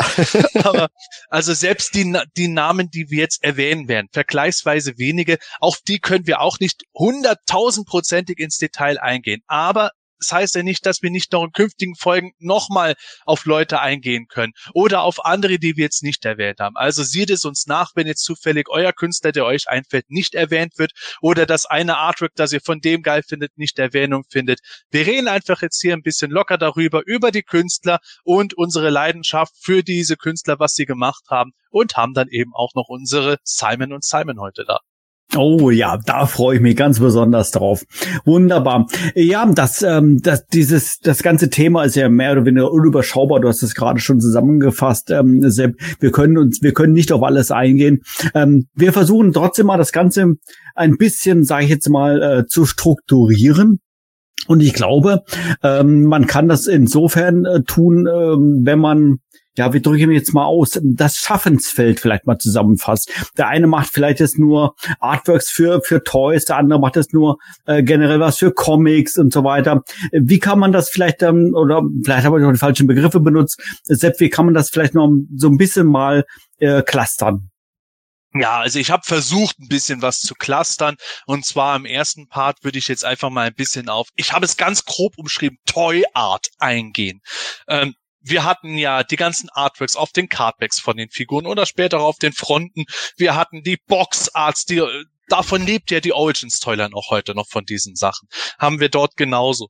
Wir haben aber auch äh, so Artworks gehabt, die wir in Merchandise-Material noch und nöcher gesehen haben. Die Remus Stempelsets und sowas, die, die Malbücher und so hatten wir dabei. Und äh, ja, da habe ich jetzt versucht, so ein bisschen so ein paar Namen von früher und ein paar Namen von heute zu nehmen, die vor allem zumindest dadurch bekannt sind, dass sie sehr viel für die Toys selber an Artworks erstellt haben. Und später kommen wir dann auch noch zu anderen, die außerhalb von Toys auch oder ausschließlich was gemacht haben. Und da wäre direkt mal das erste, was ich sagen würde, direkt, in einem Atemzug Rudy O'Braro und William George, die beide an den Vintage Boxarts entschieden mitgearbeitet haben. Woody O'Braro unter anderem verantwortlich für das berühmte Castle Grayskull Boxart, wo Skeletor noch im Torbogen steht und William George dann später noch für unzählige und Manuel zeigt jetzt gerade in der Videospur das Grayskull Boxart. Ja, die beiden sind, glaube ich, absolut wegweisend und auch hatten einen großen Einfluss auf uns und unser Empfinden für die Masters. Ich glaube, wir brauchen das Grayscale Boxart nicht beschreiben. Ich glaube, das kennt jeder. Auch ja. für die Hörer. Ähm, ja, also die beiden ähm, sind für mich äh, der Inbegriff dieser Boxarts aus der Vintage Toyline. Also das ist, es gab ja noch andere, ähm, Sepp hat's erwähnt, wie William Garland, der ein paar Boxarts gerade die mit Panther gemacht hat oder auch Joe Chiodo, der den Mantisaur gemalt hat. Aber die beiden einfach absolut Wahnsinn. Allein was Rudy Obrero, ähm, wenn man sich das Grayscale Boxart nochmal anschaut, ähm, die Atmosphäre, die er in seinen Bildern hat, dies, diese, dieses sehr, sehr dunkle, aber auch die, äh, die, diese Fantasy-Atmosphäre, Sword and Sorcery, ähm, einfach unglaublich gut eingefangen. Ähm, und, und das Ikonischste ist nun mal das, aus meiner Sicht das Grayscale Box Art von, von Rudy Obrero. Hat ja auch Wind Raider gemalt ähm, und Battle Ram und einige andere. Aber ähm, das, das ist das, was, was, was die Vintage Box Arts für mich ausmachen. Und äh, als man das im Kind, äh, im Kindesalter im Regal gesehen hat, ähm, das waren solche Eindrücke unglaublich. Ich habe noch ein Foto, das da mit der, wo ich die Fright Zone so in der Hand halte und ähm, und der Gordon hat letztens ja auch bei uns ein Video gepostet, wo er ähm, seinem Enkel, Neffen, Patenkind ähm, eine Grayskull schenkt. Und, und wenn man das mal sieht, wie riesig diese äh, Boxen in Kinderhänden sind Ja, ja. und, und, und dann mit diesen riesen Gemälden, also das, also wahre Kunstwerke. Also da, da man merkt's, da komm, ich komme gar nicht aus dem Schwärmen raus und ähm, William George natürlich, der ist, steht für mich persönlich, aber jetzt wirklich nur für mich persönlich, nochmal ein bisschen über Rudy Obrero. Manuel zeigt gerade mein Lieblingsboxart von ihm.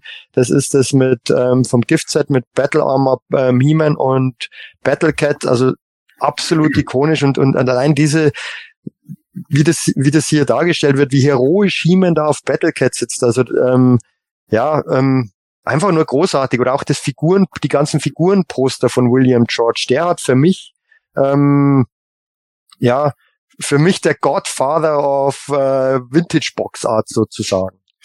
Ich, äh, Battlegrounds, also was der da immer angereiht hat. Irre. Wahnsinn.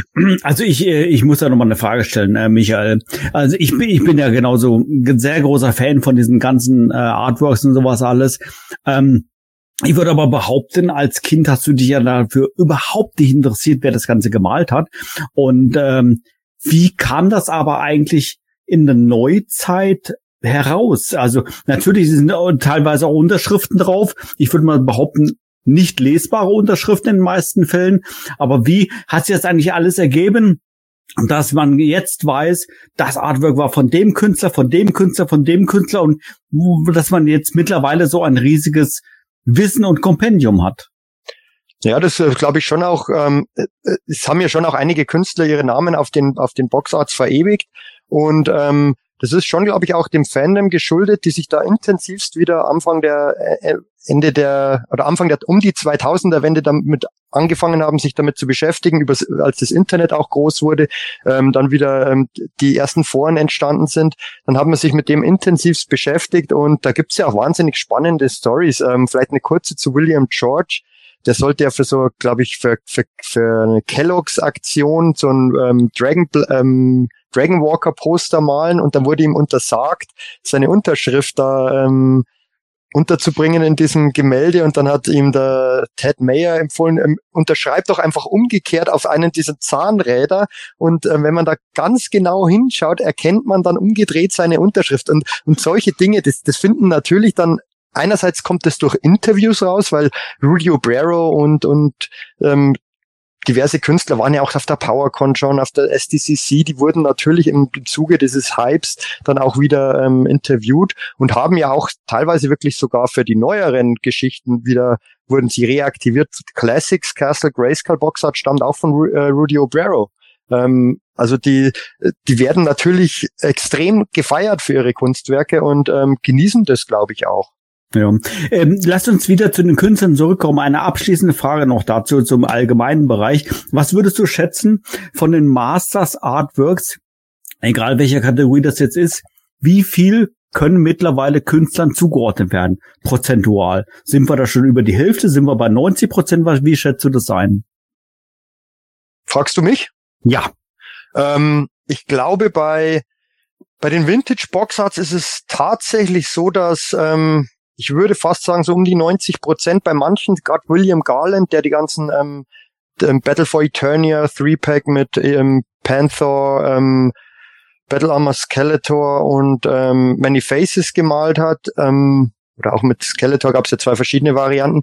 Da, da geht man davon aus, dass es ähm, von William Garland ist, aber man ist sich nicht hundertprozentig sicher, weil da auch teilweise keine Unterschriften drauf sind. Aber allein vom, vom, vom, vom Stil des Künstlers ähm, kann man davon ausgehen. Also ich würde sagen, so 90, 95 Prozent ist, ist sehr, sehr sicher und manche, bei manchen spekuliert man, aber da ist es wirklich sehr, sehr sicher. Naja, und das ist, ja auch ähm, regelmäßig irgendwie so gewesen, ne? auch wenn es dann um, um Comics oder sonst irgendwie was ging. Äh, da sind ja immer wieder Fans, die unglaublich findig sind und wirklich an, an äh, Pinselstrichen etc. alle Leute erkennen. Ne? Das ist ja der Oberhammer. Also mein Kumpel Ken, der kann das halt auch. Ne? Das ist vollkommen irrelevant. Der, der, der hat so viele Marvel-Comics irgendwie und du zeigst ihm irgendwie drei verschiedene Zeichnungen von Thanos und er sagt dir genau, welcher Künstler das ist, weil er die halt alle auswendig kennt.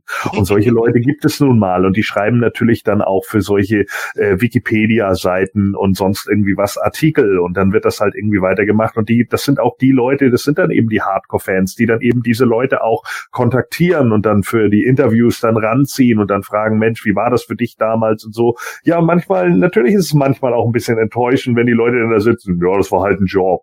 So, man denkt so, ja, okay, irgendwie, das, äh, deswegen, äh, Michael hat es ja gerade erwähnt, so, ich habe dem, äh, das war der Sohn meines Cousins, übrigens, der hatte gerade ah, okay. Geburtstag und dafür habe ich ihm die Origins Castle Grayskull geschenkt und er, er ist natürlich auch, äh, da habe ich erstmal den Weg geebnet, ne, das war wichtig, ähm, aber, aber genau das eben auch, ne, auch das Boxart findet er natürlich auch total cool, er fand die Box auch super cool und findet natürlich auch die, die, die Figuren, er hat auch noch, äh, den Terrorclaw Skeletor bekommen, also hat er genau jetzt das gleiche durchgemacht, was Sepp damals durchgemacht hat. Gott, ganz kurz, jetzt die Gretchenfrage. Ist er Mock und Mispsammler?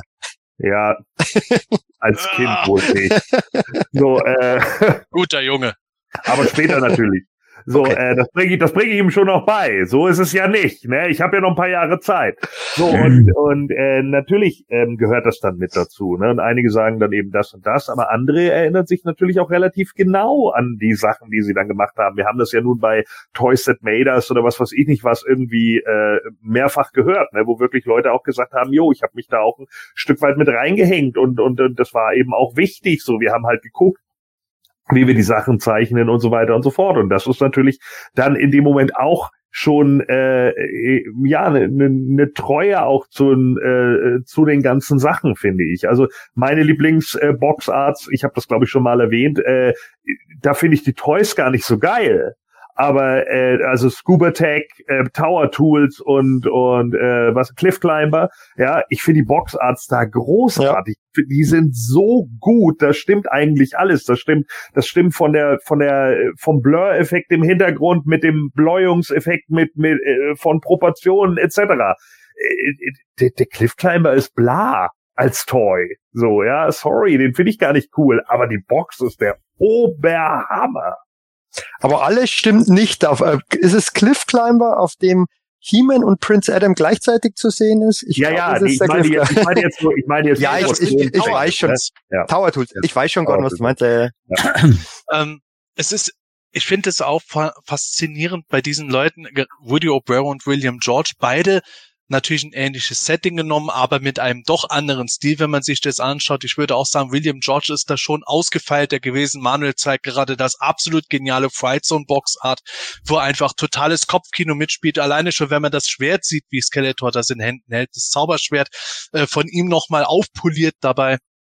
Es ist halt dann schon faszinierend, auch zu sehen, wenn man sich ein bisschen über die Sachen äh, mit den Sachen beschäftigt hat, dass diese Künstler natürlich auch von anderen Künstlern inspiriert worden sind. Also Frank Frazetta ist ja auch damals schon ein Riesenname gewesen, Anfang der 80er, Mitte der 80er, an dem sich dann alles irgendwie mehr oder minder gemessen hat, was in diesem halbwegs Fantasy passenden Bereich ist. Frazetta hatte seine eigenen Vorbilder, wurde dann zum Vorbild für, für Leute, ob jetzt bewusst oder unbewusst. Und diese Leute wiederum sind dann ja selber dann auch wieder Vorbilder für andere geworden, wie wenn wir die heutigen modernen Boxart-Künstler sehen. Äh, Woody O'Bara hat zwar bei den Classics nochmal Snack, äh, Castle Grayskull Boxart gemacht, aber bei den Origins war es ja dann der Nathan Barch, äh, unter anderem der Banner, der da ja auch neben Exit Jimenez und Francisco Edge Art auch viel Toy-Design macht und bei den Origins auch das eine oder andere gemacht hat. Und da sieht man halt schon sehr stark, wo das Ganze herkommt.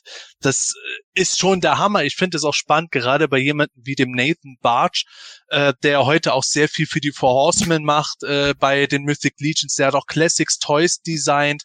Ähm, wie der sich entwickelt hat, der während der 2000X-Ära angefangen mit Comic-Covern und hat sich dann enorm weiterentwickelt und hat heute ein Level, das äh, teilweise äh, dem 80er-Material mitunter schon äh, überlegen ist.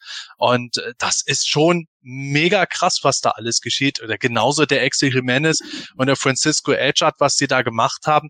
Wenn man sich alleine bei den Origins anschaut, wie die ersten Cardback-Artworks da aussahen und wie sie heute dann aussehen, da sieht man auch wieder Fortentwicklungen. Das ist der Hammer. Und umgekehrt hat, hast du den 80er Jahren in Errol McCarthy gehabt, der äh, die Cardback Arts gemacht hat, auch ganz viel äh, sowas, wie ich gesagt habe, die Remus-Stempel, äh, die, die, Motive, die dort äh, teilweise benutzt wurden, die äh, haben auf Artworks von ihm basiert. Äh, das sind so viele unterschiedliche Stile, die aber dann alles dieses gleiche Setting bedienen und dabei dann auch dafür sorgen, dass dieses Eternia wirklich so nicht nur von den Farben her bunt ist, sondern du kannst dir dort halt wirklich alles vorstellen. Und da sieht man, wie sich das lohnt, wenn man auch wirklich Profis engagiert und nicht irgendwo einfach nur irgendeinem sagt, der halt mal, der hat mal eben äh, von auf der Straße vorbeigelaufen ist, kriegst ein bisschen mehr als ein Strichmännchen, ja, ja, dann mach mal. Äh, das finde ich halt toll. Genauso wie wir heute halt eben auch moderne Künstler haben, die wirklich ein Level bringen, das einfach diese Toys, wie Gordon es gesagt hat, sogar besser aussehen lässt, als sie sind. Ja, macht ja auch bei, gerade bei den, du hast sie gerade angesprochen, ähm, Axel Jimenez und Francisco Etcher, ähm, das macht ja auch ganz viel aus. Ähm, bei Mattel grundsätzlich, die sind da wirklich gut dabei, die, die, die Verpackungen, ähm, hier gerade das gezeigt, das Webstore, ähm, die Cardback-Illustration von Webstore bei, bei den Origins, ähm, was, die machen mir persönlich auch immer wahnsinnig viel Spaß, ähm, auch rauszufinden, wo sind Easter Eggs versteckt, wo sind ähm, Hommagen an Vintage-Geschichten ähm, drin. Ähm, beim Webster natürlich ganz klar zu sehen. Aber auch, Manuel blendet jetzt ein, die neu erfunden, erfundenen Charaktere von Axel Jimenez, die jetzt auch einfach rauskommen bei den Origins. Damals schon bei den Classics, Fangor zum Beispiel. Ähm, dann Lady Slither, ähm, sind ja Konzepte, die ähm, vom Axel Jimenez entstanden sind. Und jetzt auch mittlerweile ähm, macht Francisco Etchard auch mehr im Bereich Illustration. Der hat auch viel koloriert, ähm, aber ist jetzt auch voll dabei. Und ähm, ich finde, das macht einfach Spaß, auch ähm, heutzutage im Social Media Bereich zu sehen, wenn da wieder was revealed wird. Ähm, das sind für mich persönlich zumindest absolute Highlights, weil, weil einfach auch ganz viel über dieses Visuelle funktioniert, ähm, was einfach über die reine Actionfigur hinausgeht. Auch der, ja, Sepp hat es schon angesprochen beim Nate Barge, tolle, tolle Boxarts. Für mich ähm, bei den doch eher langweiligen, finde ich, ähm, Masterverse ähm, Boxen, die, die, die Buchrücken, Artworks und, und Boxarts und, und ähm, auf der Rückseite ähm, absolute Highlights der Verpackung für mich. Hm. Ja. Manuel, stumm, du bist stumm. Hei, hei, hei. Meine, meine Güte. ähm, jetzt haben wir schon einige äh, Namen jetzt gerade äh, schon genannt. Rudy Obrero, William George, Nathan Barge, Aaron McCarthy und Axel Jimenez. Äh, ein bunter Mix äh, zwischen Künstlern der vergangenen Tage aus den 80er Jahren und äh, Künstler natürlich der der Neuzeit. Ähm, ich weiß nicht, ob wir da grundsätzlich ähm, noch was ähm, zu ergänzen haben. Äh, Sepp, wir haben natürlich noch viele, viele weitere Künstler im Gepäck, bevor ich jetzt hier dann schon überleite zum, zum nächsten Cluster.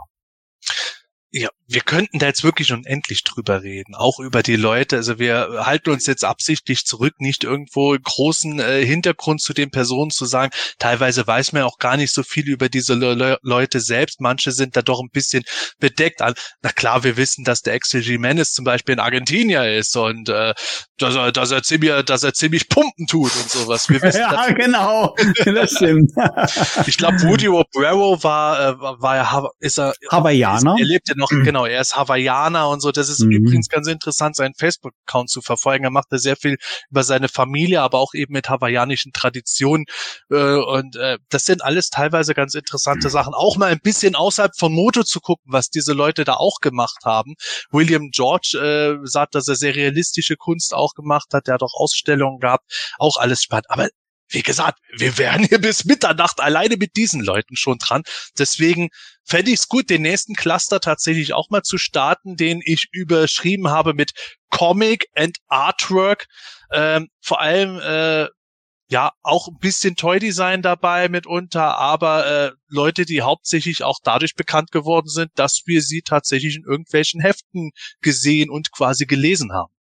Ja, ich blende einfach mal das erste Bild mal ein des Künstlers und dann kann der Michael mal ein paar Worte sagen.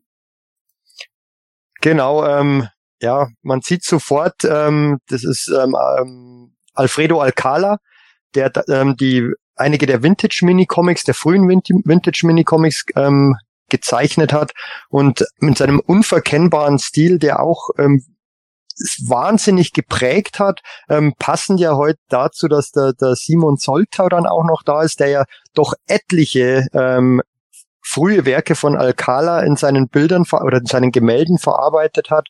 Ähm, hier jetzt eingeblendet die Green Goddess mit He-Man, also seine, ähm, seine Ausrüstung bekommt. Ähm, das sind einfach Motive, die haben sich ins Gehirn eingebrannt und ähm, einfach absolut zeitlos. Ähm, hier King of Castle Grayskull, He-Man auf Battlecat, im Hintergrund Tila, Castle Grayskull, Skeletor im Vordergrund. Das wurde auch ja so oft aufgenommen wieder, dieses Gemälde. Unter anderem auch von Simon, aber auch von, von, von anderen Künstlern, die sich darauf bezogen haben. Alfredo Alcala hat auch einige, einige meiner Lieblingscomics gemalt. Manuel blendet wie, wieder gerade ein. Ähm, die Masken der Macht oder Dragon's Gift. Ähm, das sind einfach großartig gezeichnet. Ähm, ist, glaube ich, ähm, Fredo Alcada stammt aus den Philippinen, ist ähm, leider schon längere Zeit verstorben, aber das ist, ähm, was William George ähm, für mich, für die Boxarts ist, ist ähm, Alfredo Alcala letztendlich für die ja, Comic, Mini-Comic, ähm, für den Mini-Comic-Bereich. Also es sind wirklich tolle Mais äh, Kunstwerke, die er da auch geschaffen hat, obwohl es eigentlich ja nur kleine Comics sind, die den Figuren beilagen, aber die, die haben uns doch irgendwie alle so geprägt und ähm, man sieht ein Bild und hat sofort, das geht sofort los, Nostalgiegefühl ähm, mhm. kommt mhm. einfach super.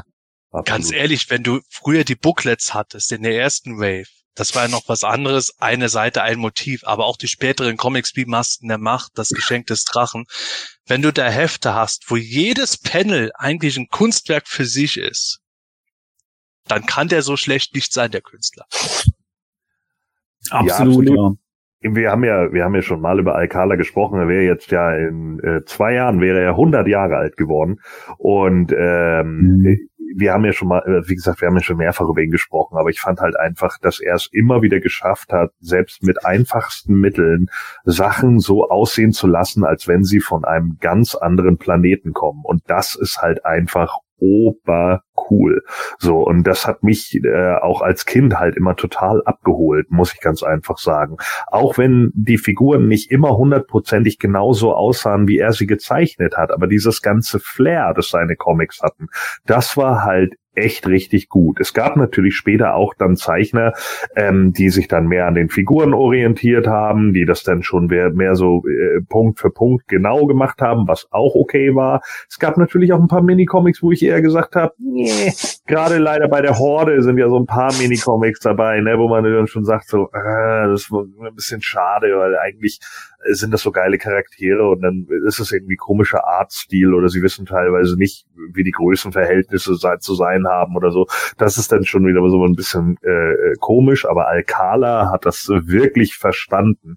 Äh, eigentlich so, so eine Art, äh, ja, Frank Frazetta zum Leben zu erwecken, so, ne? Also in, in, in mehreren Panels so eine Story daraus zu machen. Und das ist schon absolut, absolut, absolut stark. Hm. Nicht, ja, äh, bitte, Michael. Nur ein Satz zur Ergänzung. Ähm, nicht umsonst ist jeder immer absolut begeistert, wenn irgendeiner Figur oder in irgendeiner Toyland der Alcala-Skeletor-Kopf beiliegt. Weil der einfach ähm, so großartig ist, dieser böse Blick, ähm, einfach ähm, der Oberhammer. Sepp zeigt ihn gerade in die Kamera aus dem Origins Rise of Evil Tupac. Äh, da kommt der Fokus. Äh, nee, nicht wirklich. Heute geht er auch nicht. Jeder kennt, jeder kennt ihn. Also von dem her, ähm, also wirklich, ähm, ja, einfach, einfach nur ikonisch. Ja, der Deluxe Mondo hat ihn jetzt ja auch. ne, Ja. als Wechselkopf. So, warum? Weil, weil es eben genau das ist. So, er hat es halt einfach geschafft hier. Und ist übrigens schon der dritte Alcala-Wechselkopf bei Mond. Und so viele Figuren gibt's da jetzt auch noch nicht. Richtig. Aber wenn, wenn wir über Alfredo Alcala reden, der Unerreichte, ich kann da übrigens nach wie vor empfehlen, auch von ihm die Non-Moto-Sachen sich anzuschauen. Ähm, er hat bei Conan auch mitgewirkt und so. Und meiner Meinung nach hat er da teilweise echt absolut großartige Arbeit geleistet und mit einem weiteren äh, großen Künstler auch mit zusammen mitgearbeitet. Die haben sich teilweise auch nicht so gut verstanden. Aber das wären wieder Geschichten für sich. Auf jeden Fall guckt euch die Sachen an diese Leute haben nicht nur bei Moto was drauf gehabt und über den Tellerrand findet man manchmal auch Sachen, die einem dann auch noch gut gefallen. Aber für, ich finde zumindest uns im deutschsprachigen Raum fast, fast nicht ganz, aber fast genauso legendär dürfte dann zum Beispiel Esteban Maroto sein. Michael, wer ist Esteban Maroto? Genau, ein spanischer Künstler, der ähm, die Cover für die ähm, in Deutschland so beliebten EHPA-Magazine gezeichnet Bestes hat. Cover ever Ja, von den äh, Harper Comics. das ist einfach auch so gut, auch einen, einen unverwechselbaren Stil. Ähm, auch ähm, hat ja auch auf Öl gemalt, glaube ich. Wird der Simon mehr dazu sagen können, aber ich glaube, das sind schon auch teilweise Ölgemälde, wenn mich nicht alles täuscht. Ähm, waren ja vor nicht allzu langer Zeit sogar etliche Originale zum Verkauf. Ich glaube, der Mark von den Welt, vom Welt der Ja, Meister Magazin Ich wollte es gerade sagen, ja. Mhm. hat da eins erstanden äh, mit Prince Adam drauf und Ja. ähm, genau. die haben sich, die sind, die haben natürlich für uns einen ganz speziellen Stellenwert, weil bei uns halt sehr, sehr viele die EHPA-Magazine hatten und ähm, das sich einfach eingebrannt hat. Auch diese ge- genialen Poster, die da immer dabei waren, ähm, einfach auch ein unverwechselbarer Stil und ähm, gehört definitiv für mich auch in diese Riege der ganz großen Masters of the Universe Künstler. Ähm, ist ja bei der bei der bei den bei den Neuauflagen ähm, gibt es ja sogar ein paar neue Illustrationen von ihm oder ist, lebt er noch? Ich bin mir gar nicht sicher.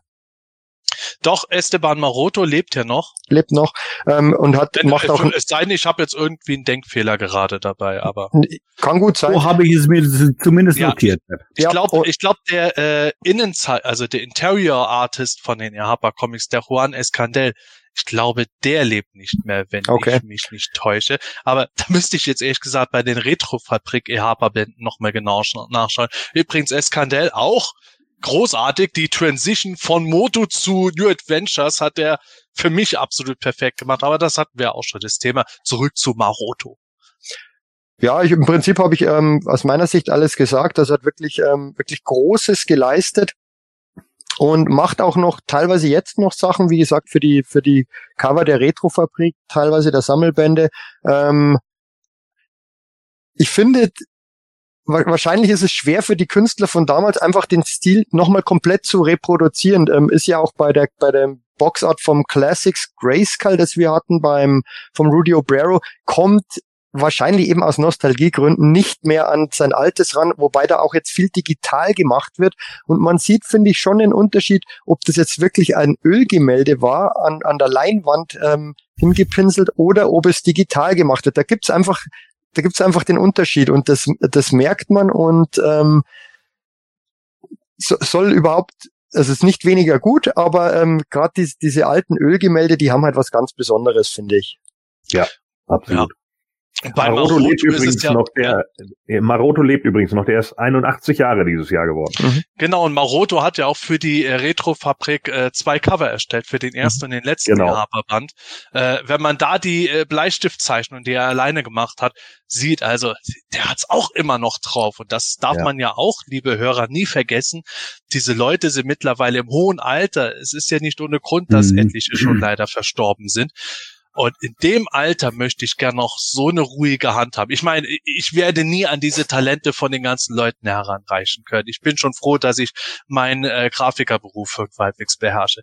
Aber äh, ich hoffe, dass ich noch später mit einer äh, halb so ruhigen Hand meine Blumen gießen kann, wie die immer noch ihre Artworks Mhm. zeichnen können. Äh, Sepp, äh, Entschuldigung, ich muss dich enttäuschen. Du wirst mit 80 keine Blumen gießen. Du wirst mit 80 Unboxing-Videos noch machen. das endet nie. ähm, ich habe ähm, noch ein äh, weiteres schönes Bild äh, mit dabei. Äh, Michael, dann sag, sag du doch mal wieder ein paar Sätze dazu. Ja, ähm, auch ein Minicomic ähm, dürfte von äh, Larry Houston sein, der auch etliche Minicomics ähm, ge gemalt hat und auch hier ähm, finde ich ein tolles Cover. Das ist auch so ein so klasse, absolute Nostalgie ähm, für mich. Ähm, das Hordak Minicomic, Hordak The Ruthless äh, Leader's Revenge, ähm, auch tolle Zeichnungen, ganz anderer Stil wie Alcala, aber ähm, hat mir auch sehr gut gefallen. Und das ist zum Beispiel eins der Minicomics bei der Horde. Gordon hat es ja schon erwähnt, die ich sehr, sehr gut finde vom, vom, von, von den Zeichnungen her. Andere wie Leech oder Montana, die sind schon sehr, äh, ja, ich sag mal, eigen. Aber, aber das hier und ähm, wirklich sehr, sehr gut und Larry Houston hat da wirklich mhm. tolle Arbeit abgeliefert. Ja. Absolut. Das hier ja. ist auch eins von meinen, die ich, die ich äh, mit am besten finde tatsächlich. Äh, auch von der Storyline hinterher so, dass sie sich dann da gegenseitig in die Haare kriegen und so. Das ist schon, äh, das ist eigentlich schon ein, ein ziemlich gutes tatsächlich von denen.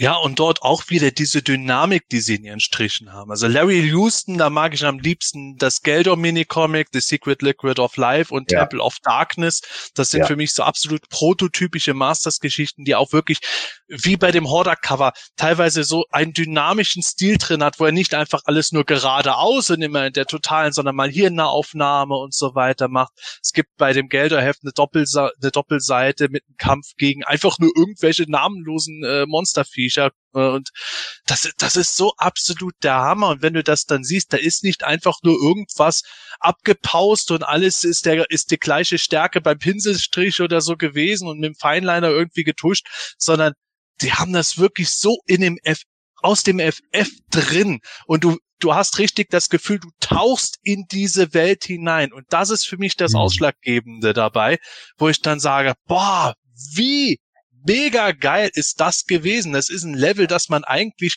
für schnödes Spielzeug, für Kinderkram gar nicht so hätte erwarten können. Ja, das ist das, was du vorhin meintest, Gordon, ne? dass man diese Welt lebendig macht. Ja, absolut. Ähm, ein weiterer Künstler äh, der Neuzeit, sage ich jetzt mal, wobei man ihn in erster Linie von seinen grafischen Arbeiten natürlich aus den 2000X Zeiten kennt, äh, von dem ist beispielsweise dieses Bild hier, Sepp. Ja, der Emiliano Santa Lucia, der hat äh, ja ursprünglich sich tatsächlich auch schon als Zeichenkünstler äh, mit seiner damaligen Abschlussarbeit an der Kunstschule einen Namen gemacht, äh, Masters of the Universe The Homecoming. Äh, war eine ganz kurze Geschichte, die auch nicht so äh, so ein finales Ende hatte, aber halt die Leute äh, sehr geritten hat in einer Zeit, als es nichts Neues von Masters gab. Und dann kam der 2000X Relaunch und er hat dann dort sowohl Cover als auch Innen gezeichnet. Er hat äh, teilweise irgendwie allein für die ganzen Details von Skeletor stundenlang gezeichnet. Hat natürlich auch dort schon Moto-Hommagen wie King of Castle Grayskull, was irgendwie jeder als Hommage machen muss, weil es einfach so absolut legendär ist, hat er auch schon dort gemacht. Und äh, ja, der ist auch heute natürlich noch aktiv, macht er unter anderem äh, aktiv äh, bei den äh, Legends of Dragonor Toys von Formo Toys mit, hat aber auch Masters Artwork für Mad Duck Poster gemacht. Wir sehen jetzt gerade auch im Bild zum Beispiel das, äh, ich nenne es mal Powers of Grayskull Preturnia Poster, das er erstellt hatte. Und äh, der ist halt einer, sagen wir mal, aus der neueren Zeit, aus der Neuzeit, der da schon sehr schnell zur Legende unter den Fans und Sammlern geworden ist, durch das, was er abgeliefert hat. Und wir haben vorhin noch über die Mondo-Sachen geredet. Der Mondo Beastman, ja, wer hat ihn erstellt? Und da kommen wir auch zum Thema Artwork. Ja, der Emiliano Santa Lucia, dessen Design wurde dort äh, dreidimensional umgesetzt. Ja, bei ganz, bei ganz viel dabei. Also Toy Design. Ähm, ich habe die Comics furchtbar gerne gelesen in der 2000X-Zeit. Ähm, war ja der Well Staples, glaube ich, ähm, der Kolorist. Ähm, leider ist da dieser Zwist entstanden ähm, ähm bei MV Creations mit dem, mit ähm, wie das dann auseinandergegangen ist zwischen den beiden. Aber ähm, wirklich sehr, sehr viel geleistet für die Toyline und ähm, wahnsinnig tolle Artworks, Artworks gemacht. Ähm, Manuel blendet gerade so eine Schlachtszene ein, das glaube ich ähm, auch wirklich für, ein, für einen Comic dann verwendet wurde als Cover, wenn mich nicht alles täuscht. Ähm, das sind einfach tolle, ähm, tolle Illustrationen, die einfach Spaß machen und ähm, ist ja auch ähm, aktiver Teil der The Power and the Honor Foundation, die auch wirklich dann die, die Kunstwerke aus den 80ern bewahren und ähm, Konzeptzeichnungen, verschiedene Illustrationen, Artworks dann ähm, sammeln und damals auch in dem genialen Band herausgebracht haben, ähm, der ist wirklich auf verschiedensten Ebenen tätig, aber eben halt auch als, als, als großer Künstler, würde ich ähm, mal behaupten, gerade im, im Comic-Bereich und ähm, macht wirklich ähm, tolle Sachen. Absolut. Und das, liebe Hörer, darf man nie vergessen, wie ich schon gerade eben eigentlich angeteased hatte, der Emiliano Santa Lucia kommt aus dem Fandom ist eingefleischter Masters of the Universe Fan gewesen, einer der, sagen wir mal, publikesten in einer Zeit, als wir noch nicht einmal Messageboards, sondern Mailinglisten hatten. Und äh, ja, auf die Weise funktioniert es dann auch. Und da kommen wir eben noch zu unseren Simons gleich.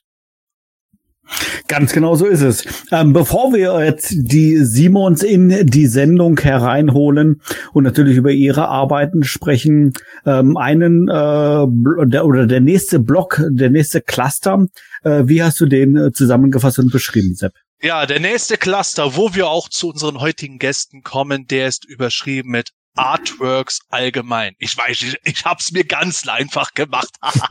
Irgendwelche Begriffe, in die man alles reinpacken kann. Aber das geht jetzt nicht um Leute, die jetzt primär irgendwie äh, Toy-Designs gemacht haben oder äh, deren Sachen man in Comic-Heften lesen kann. Wobei äh, auf den Covern auch äh, mitunter dazu kommen wir noch. Aber Artworks allgemein bevor wir zu unseren Gästen kommen, habe ich da einen Namen, der natürlich auch ein ganz großer ist, den wir nicht unerwähnt lassen dürfen, nämlich Earl Norham, leider schon verstorben, aber der war verantwortlich für vor allem sehr stark Poster und Magazincover in den 80er Jahren. Und ja, es ist in den USA großteils erschienen, aber eigentlich kennt auch bei uns hierzulande so gut wie jeder Fan seine Artworks, mindestens ein Artwork legendär, das aus dem Masters Magazin mit Team for Castle Grayskull in I Have the Power Pose, aber auch Schlachtengemälde, ein sehr bekanntes Evil Horde Poster, das Manuel gerade zeigt. Also William George äh, wird da auch oft, äh, Earl Norman wollte ich schon sagen. Earl Norman wird auch ganz oft in einem Atemzug eben mit Leuten wie William George und Woody O'Barrow genannt, wenn es um Vintage Artworks von den Masters of Universe geht. Der ist da wirklich auch sehr stilprägend für heutige Künstler gewesen. Ja, ab, absolut, ähm, absolute Zustimmung. Ähm, war ja viel für die, du hast ja erwähnt, für die US-Moto-Magazine tätig mit den, mit den Postern, die ähm, Manuel blendet gerade das Spydor-Gemälde ein, ähm, auch ein großartiges ähm, Artwork. Die wurden dann ähm, als Cover häufig verwendet und lagen dann teilweise als Post dabei. Ähm, wurden ja teilweise, glaube ich, auch für das Intro vom Revelation Cartoon wieder verwendet, die gerade dieses, oh, dieses wenn mich nicht alles täuscht, diese Szene, ähm, wo die der Sepp beschrieben hat, ähm, als He-Man vor Castle Grayskull steht, ähm, da würden generell einige der Vintage Artworks ver äh, verwendet für das Intro ähm, bei Re beim Revelation Cartoon, auch das Figurenposter von William George über irgend so Effekte, ähm, irgendwie Dynamik und Leben reingebracht. Also das war wirklich, ähm, sind einfach absolut ikonische Darstellungen der Masters of the Universe und ähm, da schließt sich dann der Kreis ähm, zu, nach William George und eben ähm, Alfredo Alcala.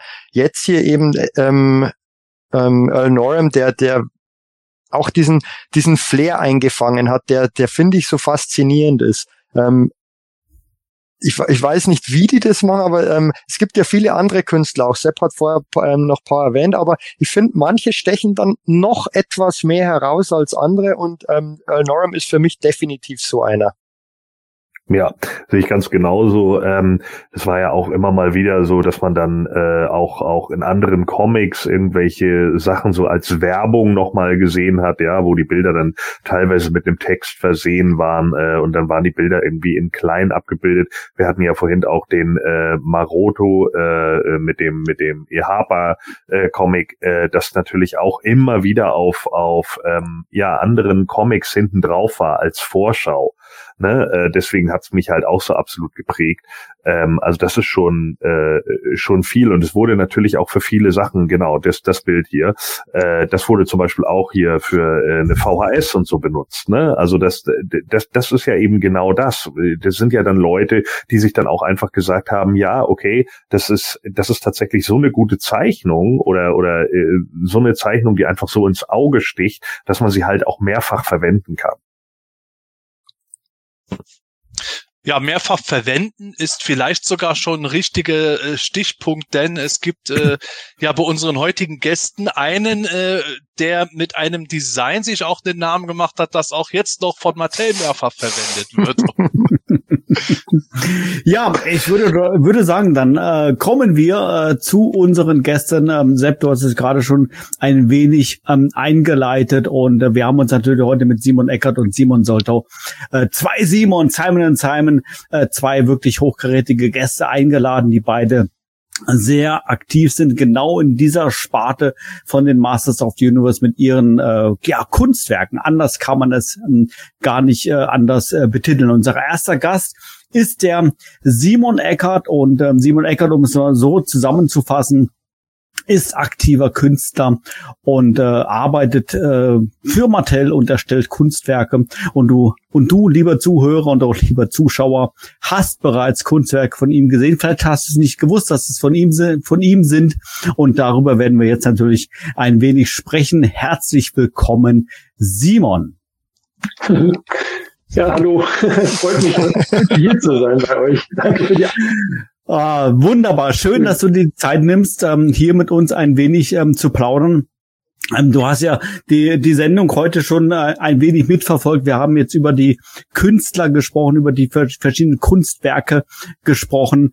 Und äh, ja, du bist einer davon. Du bist Künstler der Neuzeit und ähm, machst auch oder hast auch bereits verschiedene ähm, Kunstwerke, Boxarts und Artworks und sowas erstellt. Und äh, ja, erzähl doch mal ein wenig ähm, vielleicht über dich selber, äh, wer du, wer du bist und was du eigentlich genau beim Bereich Masters machst. Ähm, äh, freiberuflicher Illustrator seit äh, 15 Jahren ungefähr.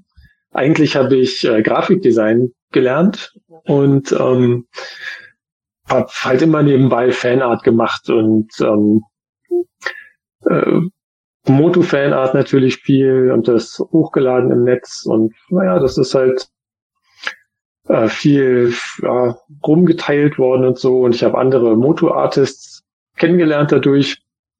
Ähm, und über die bin ich dann im Endeffekt auch äh, zu Mattel gelangt. Ja? Also vorher, das kann ich noch kurz erwähnen, habe ich viel ähm, Computerspiel-Grafik gemacht, also so Marketing-Artworks, äh, Splash-Arts nennt sich das. Ähm, ja, aber das habe ich jetzt so ein bisschen weggeschoben, weil die Gelegenheit für Mattel zu arbeiten war natürlich eine, ein Angebot, was ich nicht ausschlagen Ja, also, ähm, das, äh, das glaube ich, das glaube ich gerne. Also das ist natürlich sicherlich eine Gelegenheit, die man ja nicht so allzu, allzu häufig ähm, bekommt. Ich bin genau. äh, dennoch überrascht. Also ich, äh, bitte korrigiert mich, äh, liebe Kollegen, ob es schon mal Moto-Künstler aus Deutschland gab. Ich weiß es tatsächlich jetzt gar nicht, mal abgesehen auch von Simon Soldow. Aber ja, die, ähm, die Comiczeichner natürlich ähm, von den Interpart-Comics, der Michael ja. Götze zum Beispiel. Ja. Ja. Äh, einer der Namen, die wir heute aus Zeitgründen jetzt nicht noch mit äh, länger aufgenommen haben, aber du hast absolut recht, Simon. Ja, ja. Ähm, äh, Entschuldigung, ich, ich muss ja. nur äh, weiter erzählen über ähm, den Nate Bitte. Barge. Der hat mich quasi bei Mattel empfohlen, ja? weil er hat ah. nicht mehr so viel Zeit gehabt, äh, die ganzen Artworks zu machen, weil er mit den Four Horsemen jetzt so involviert ist und einfach die Mythic Legions und auch die Cosmic Legions, glaube ich, äh, das nimmt einfach so viel Zeit ein, dass er sich nicht mehr so dem Masterverse widmen konnte. Und ähm, da hat er mich gefragt, äh, ob ich Lust habe, ähm, für Mattel was zu machen. Und da habe ich natürlich gesagt, ja, auf jeden Fall. Und dann ähm, kontaktierte mich kurz darauf der äh, Designer, der Roy Juarez, äh, weil eben der Nate mich empfohlen hatte und ich zugesagt und ähm, ja, hat dann erstmal gedauert, äh, Prag ein bisschen aufzusetzen, weil Mattel ist halt eine große Firma, da malen die Mühlen ein bisschen langsam. ähm, und ja, so, ich glaube, nach einem Monat äh, konnten wir dann endlich mal irgendwie über konkrete Artworks quatschen. Das vorher durfte mir noch. Und, ähm, ja, das war dann auf jeden Fall ganz cool, denn wir hatten natürlich gleich erstmal irgendwelche äh, neuen Figuren gezeigt gekriegt, irgendwie, was alles rauskommt und ich sollte gleich eine ganze Wave irgendwie illustrieren, wofür ich aber wow. zu dem Zeitpunkt äh, noch gar nicht die äh, Zeit hatte. Ich habe dann gesagt, naja, bin gerade in einem Job drin, ich kann mir jetzt höchstens eine Box erstmal machen für den Monat. Und ähm, im Endeffekt konnte ich mir dann äh, aussuchen zwischen mehreren Charakteren, welchen ich äh, haben möchte. Und da habe ich mich für entschieden, weil Clawful eben einer meiner ersten Figuren war, mein erster Evil Warrior, meine zweite Figur. Und äh, ja, das war irgendwie eine schöne Gelegenheit. Aber Whiplash hätte ich auch gern gemacht, musste ich leider ausschlagen. oh Mann, schade. Das heißt, schade. wir hätten von dir auch noch Faker und so sehen können von dem Masterverse mit deinem Artwork drauf. Oh, ja. wieso konnte man dich nicht klonen? naja, also um, ähm, den hätte ich noch machen können, das der war mir auch angeboten. Der ist jetzt gerade ja gezeigt worden. Mhm. Genau. Dann äh, ging's, habe ich den gemacht und den ähm, New Adventure Skeletor. Der ist, ich weiß gar nicht, ob der gekommen ist. Der New äh, Adventure Skeletor, der, der, kommt jetzt ja erst noch raus. Aber sie haben ihn schon gezeigt, glaube ich. Ja, gezeigt wurde, gezeigt mhm. wurde, ja. Ja. Äh, genau. Nicht, dass du jetzt aus Versehen irgendwas hier spoilerst, was du schon gemacht hast und was nicht spruchreif ist. Wobei das natürlich genial wäre, alle warten drauf. Hier ist jedes großartige Artwork, also echt aber, äh, phänomenal. Aber Simon, wir sind hier im, im DHQ, also die Frage hier zu stellen, wurde das schon gezeigt? Ja, ist nicht ganz so, ganz so gut platziert. Ja. Jetzt, jetzt muss ah. ich mal fragen, Simon, wo wir gerade äh, das New Adventure Skeletor Art finden. Ich, ich erzähle es ja in jeder Folge ungefähr zehnmal, ich bin riesiger New Adventures Fan und deswegen äh, hast du mir da schon wieder Pipi in die Augen reingepresst. Aber hast du da eine Vorgabe gehabt, dass du äh, die, dass du diese Pose von Skeletor, die man ja vom Vintage äh, vom Vintage Cardback her kennt, umsetzen solltest oder hast du das dann selbst frei entscheiden dürfen? Ähm, in dem Fall war das schon so gewünscht. Ja, also das, ich, ähm, wenn wir so ein neues äh, anfangen, äh, dann äh, also eine neue Wave oder so, dann telefoniere ich immer mit dem Roy und wir äh, bequatschen halt die neuen Boxen und ähm, ja, quasi schon Ideen, wie er oder was er gerne hätte oder eine bestimmte Pose, die er referenziert haben möchte ähm, oder irgendwas, was er im Hintergrund haben möchte. Aber ja, es ist immer so ein bisschen Brainstorming auch zusammen, was irgendwie passen könnte und für die Figur gut sein könnte. Also das äh, Nordor im Hintergrund einzubauen, ähm, das war, glaube ich, auch von, von Roy eine Idee.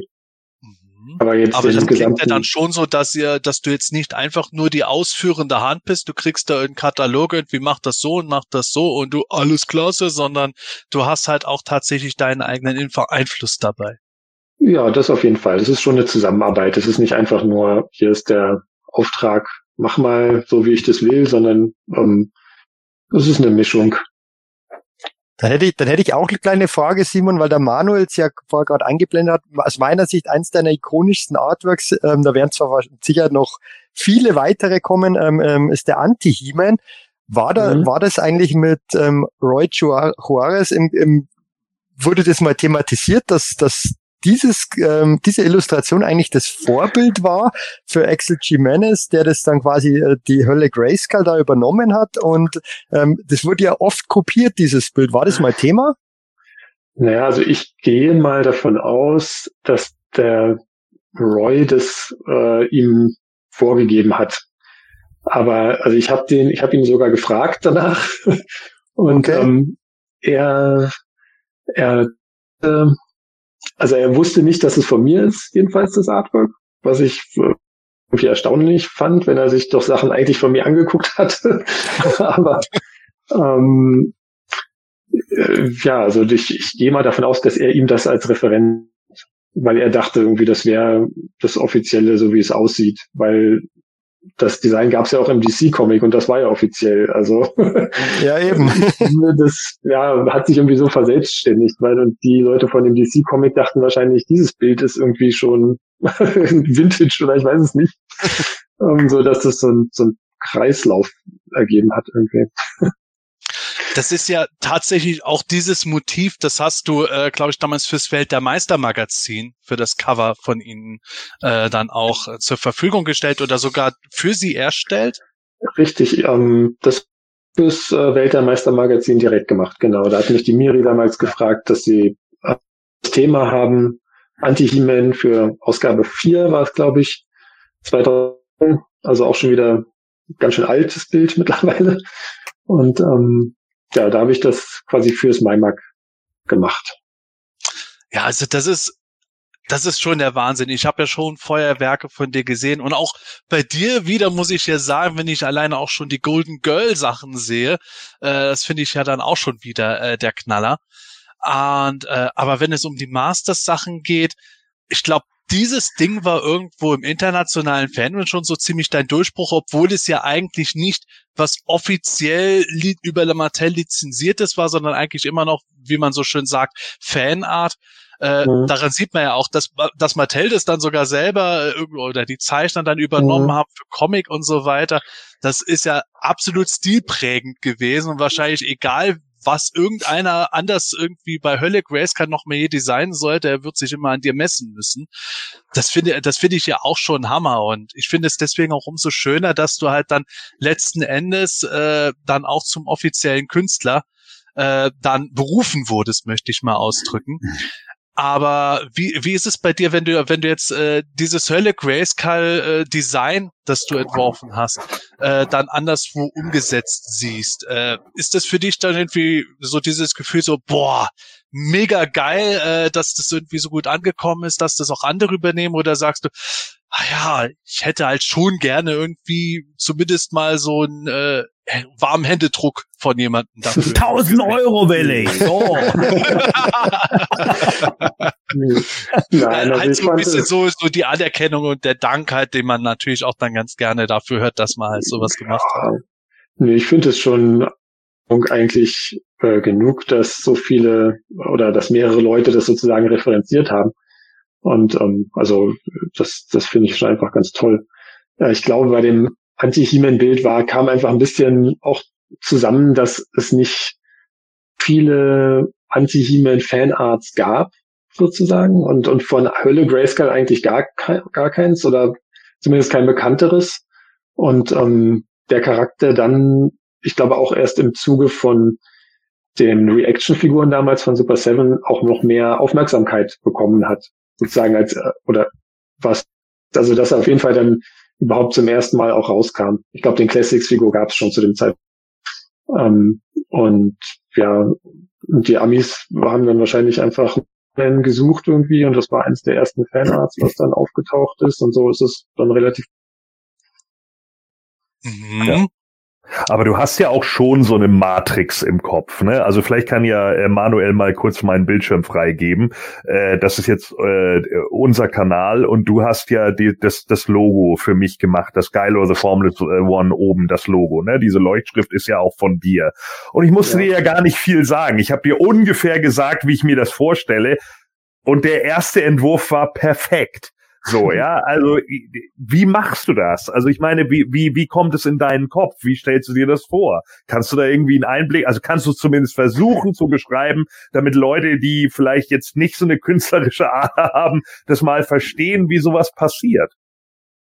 Ja, ich weiß nicht, also es hm, meistens, also ich meine, braucht natürlich eine gutes visuelles Vorstellungsvermögen irgendwie, aber so hundertprozentig kann man sich die Sachen nicht im Kopf vorstellen. Also man hat ja keinen Gedankendrucker sozusagen, wo man was ja. sich ganz konkret vorstellt und so genau so kommt raus, sondern ähm, häufig, ja, man überlegt sich oder hat so eine Atmosphäre im, im Kopf, die man irgendwie umsetzen will. Wie bringe ich das am besten, am besten rüber irgendwie und fängt an, zu skizzieren und dann ist es halt ein Prozess, in dem man halt immer sich selbst korrigiert. Du machst was, machst halt Linien und guckst drauf, hat es die richtige Wirkung? Äh, für mich sieht es gut aus.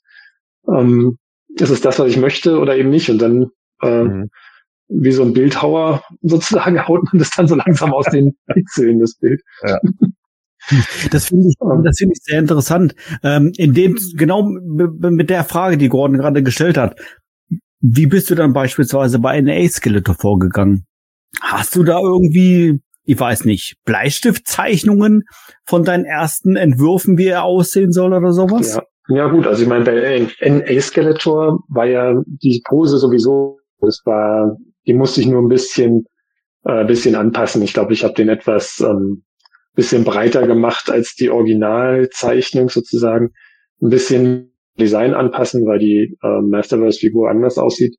Aber ähm, ja, also bei der Erstellung des von so Bildern gehe ich immer äh, folgendermaßen vor, dass ich erstmal eine äh, Bleistiftskizze mache, halt ganz traditionell, bevor ich das ähm, hochlade, äh, was hochlade, fotografiere ganz einfach. ich, ich bin so primitiv, dass ich einfach meine Skizzen einfach nur abfotografiere mit dem Handy.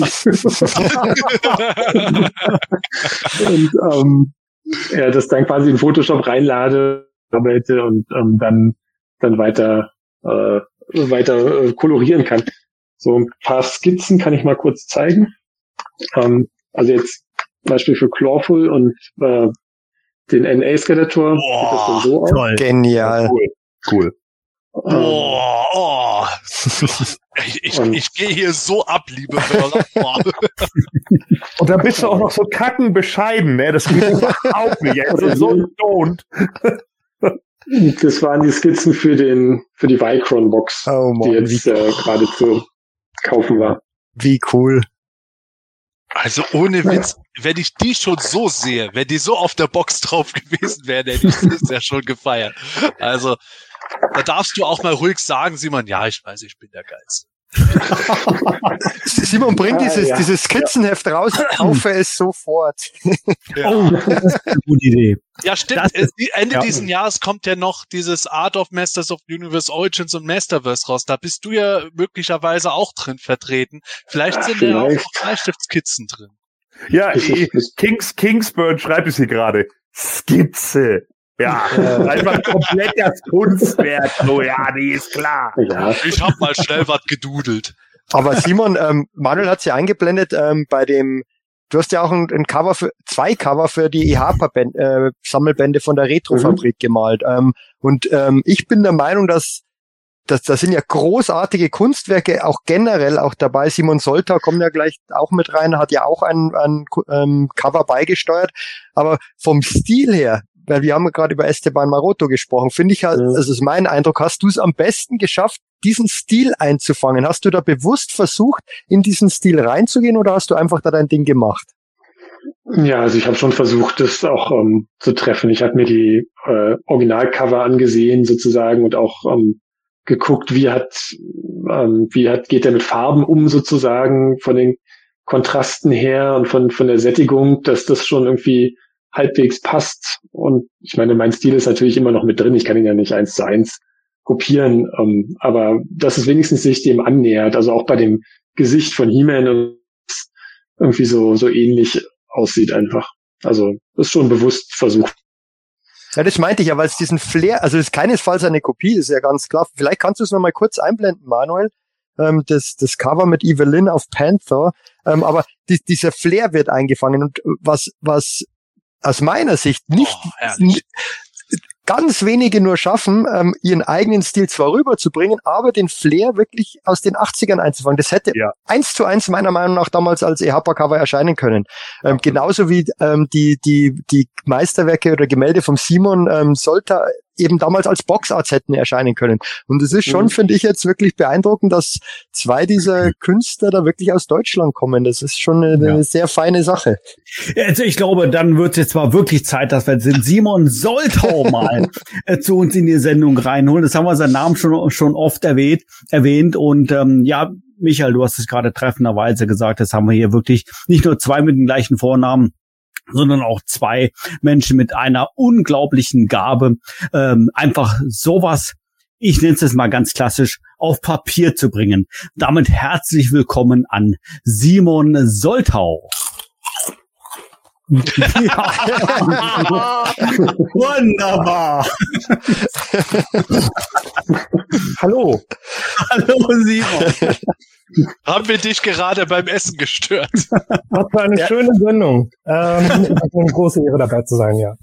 Ja, ähm, Uns eine Ehre, dass nicht nur du, dass ihr beide dabei seid. Es ist also, ich bin da total begeistert, dass ihr wirklich zugesagt habt. absolut. Vielen, Manuel, vielen Dank. Manuel, darf ich ähm, Simon eine Frage stellen, bevor du loslegst? Natürlich. Simon, dein, dein Kommentar zu den Bildern zum ähm, Mondo-Skeletor. Ich habe während der Sendung nebenbei noch ein bisschen geguckt und ähm, direkt auf der Seite von Mondo, ähm, ja, ähm, äh, ist schon extrem gut. Grandios gut, den muss ich auch bestellen. ja, Simon, ähm, man kennt dich, der eine kennt dich, der andere kennt dich vielleicht ein bisschen weniger, aber ich bin mir ziemlich sicher, dass so gut wie jeder Fan äh, schon ein äh, ein Kunstwerk äh, von dir gesehen hat. Natürlich nicht zuletzt, wenn man auf der Grayscale-Con war, wo man deine Kunstwerke regelmäßig äh, bestaunen kann. Auch auf, Pla auch auf Planet Eternia sind viele deiner Bilder ähm, zu finden. Wir haben die Ehre, ähm, heute dein neuestes Gemälde ähm, enthüllen zu dürfen. Da freue ich mich ganz besonders drauf. Aber vorher natürlich, bitte äh, erzähl noch mal so in zwei, drei Sätzen etwas über dich, wer du bist und wo du herkommst.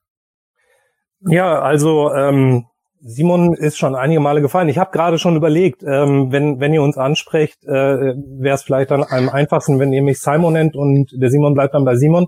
Daran bin ich auch gewöhnt, darauf höre ich.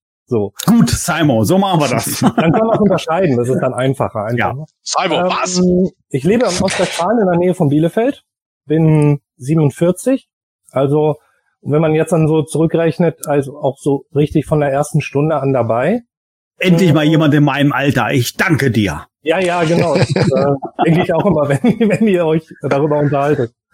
ähm, ja, und dann ist es genau die gleiche Geschichte wie bei anderen eben auch, dass ich irgendwann den Draht verloren habe. Das war bei mir tatsächlich Ende der 80er, als es dann hier in Deutschland langsam zur Neige ging. Ähm, in einer der letzten Folgen ist ja über das Ende der Masters in den 80ern hier auch äh, schön diskutiert worden. Das habe ich noch sehr bewusst im, im äh, Hinterkopf. Da gab es so in einem bestimmten Supermarkt in der Stadt dann noch so diese letzte Wave mit mit äh, so Sorceress und Scareglow und so. Und ich hatte auch noch zum Beispiel einen Scareglow, deswegen weiß ich, ich war noch dabei. Ähm, aber dann schlich das halt eben so langsam aus und mit NA war ich dann im Prinzip so raus. Mein, mein etwas jüngerer Bruder, der ist fünf Jahre jünger als ich, der hatte noch NA-Figuren, ja. Jetzt ja, der ist ja dann 42, also so alt wie ich passt der dann wieder. Siehst du, Mhm. Manuel? Ja, ach, unglaublich jung. Unfassbar.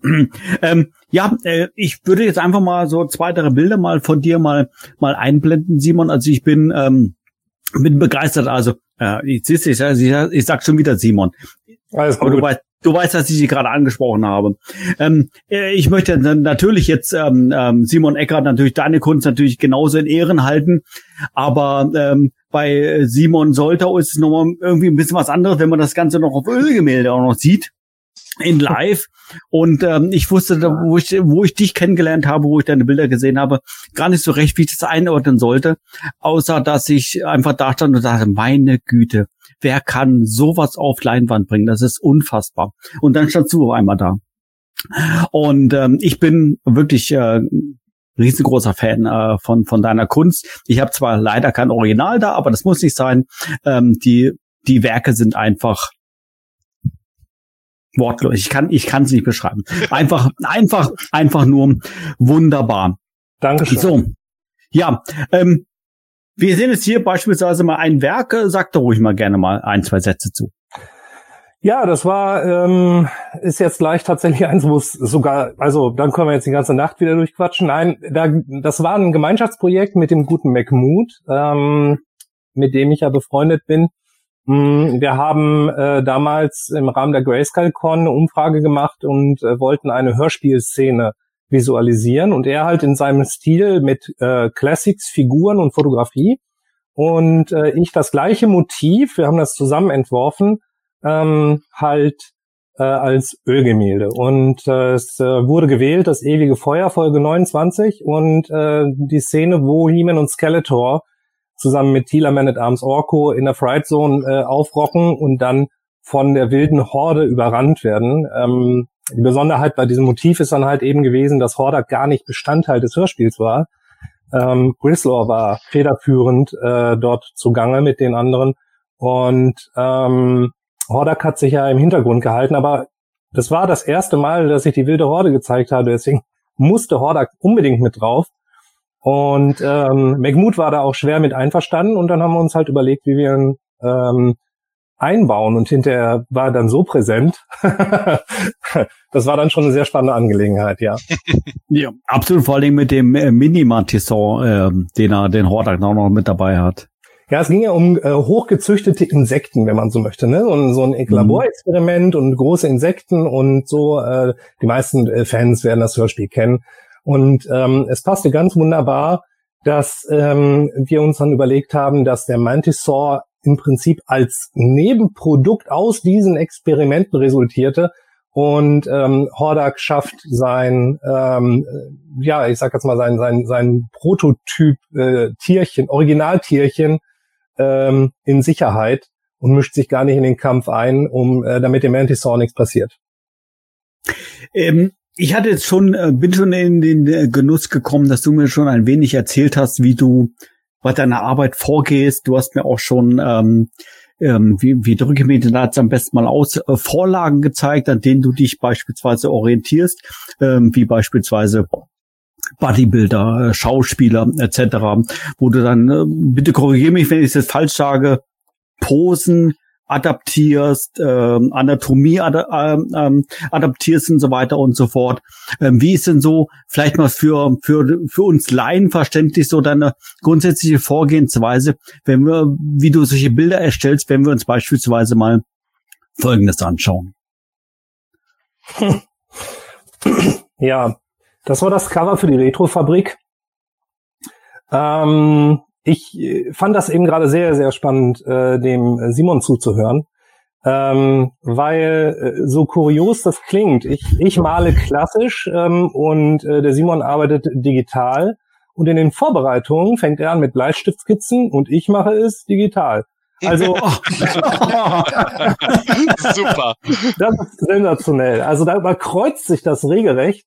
Ähm, ich arbeite meistens tatsächlich zuallererst mit einem äh, Mockup. Ähm, ich habe zum Beispiel mir aus dem Comic, ähm, den, also den Comicband durfte ich mir selber aussuchen. Ähm, die Reto-Fabrik äh, Mustafa und Frank, ähm, die grüßen wir mal an dieser Stelle. Ähm, ja, genau.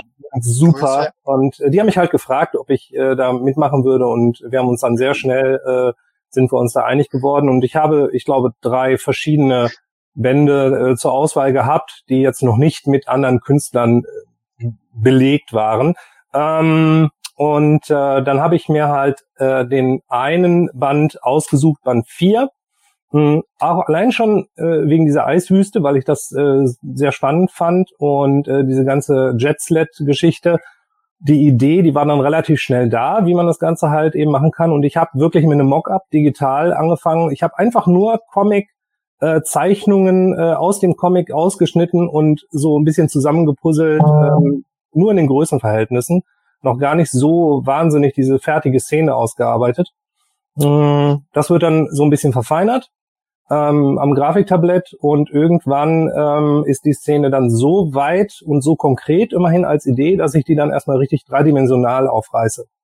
Ähm, das mache ich dann mit Hilfe eines Programms, das nennt sich das ähm, ist vielleicht jetzt ähm, gar nicht so im High-End-Bereich unterwegs, aber äh, menschliche Gestalten und Licht und Schatten und sowas eben alles mal darzustellen und auch die Proportionen. Also wenn er 20 Meter weit weg ist, wie groß ist er dann jetzt dann wirklich? Ähm, im Verhältnis zu den anderen Figuren, ähm, da mache ich halt keine halben Sachen mehr. Das wird dann richtig alles äh, in 3D durchkonstruiert. Ich kann dann mich eigentlich richtig durch diese Szene fortbewegen ähm, und mir das von allen Seiten angucken, ob das so schlüssig ist.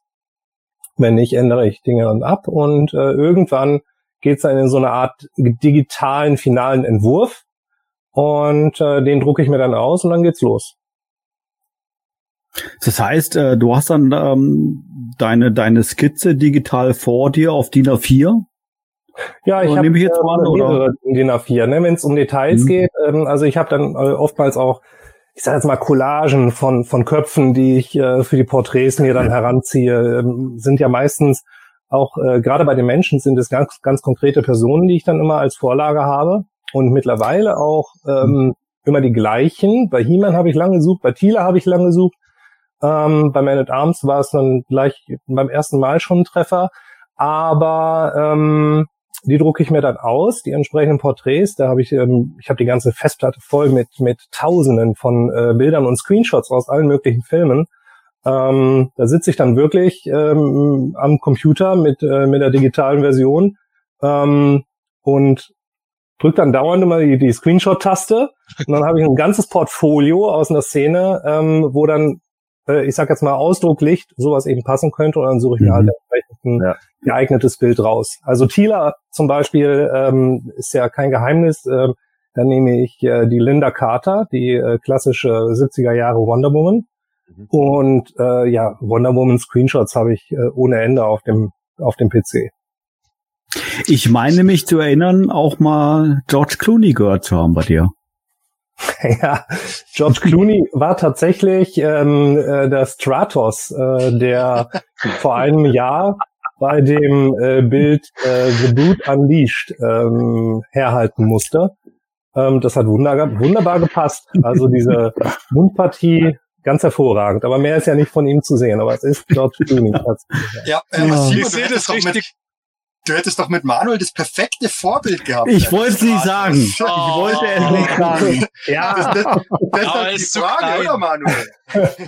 Nein, äh, Stratos hat im Gesicht so, so ähm, der, äh, der die, die Oberlippe und der ganze Bereich zwischen Nase und Oberlippe hat ist bei Stratos immer so ein ganz bisschen affenartig ist zu viel gesagt, aber so ein bisschen abgerundet. Und George Clooney hat das. Ne? Die Lippen gehen Mhm. ganz weich in, in so eine Rundung rein. Und ähm, deswegen habe ich den ausgesucht. Ja. Fantastisch. stell dir vor, gut auch stell mit dir mal vor. vorstellen. Äh, so, und hast du den neuen George Clooney-Film gesehen? Ja, ja, ich habe 500 Screenshots gemacht. Und wie war der Film? Welcher Film? Jetzt Das stell dir mal vor, ja. ne, es käme ein Film, ne, ich meine, hier, ne, Uh, der kommt nie. Aber stell dir mal vor, es käme ein Film und George Clooney spielt Stratos. Ja, das äh, Ja. wäre großartig. Ja. Ich wollte ja gerade schon sagen, also wenn es um die Idealbesetzung geht, dann für die Motocharaktere für den Film, müsste man dich ja fragen, Simon. Ja, mittlerweile habe ich tatsächlich äh, mir schon sehr, sehr viel angeguckt, ja. Mein, ähm, meinen absoluten Favoriten für He-Man äh, kann man aber leider nicht mehr nehmen, denn der lebt schon eine ganze Weile nicht mehr. Wer wäre das? Ja.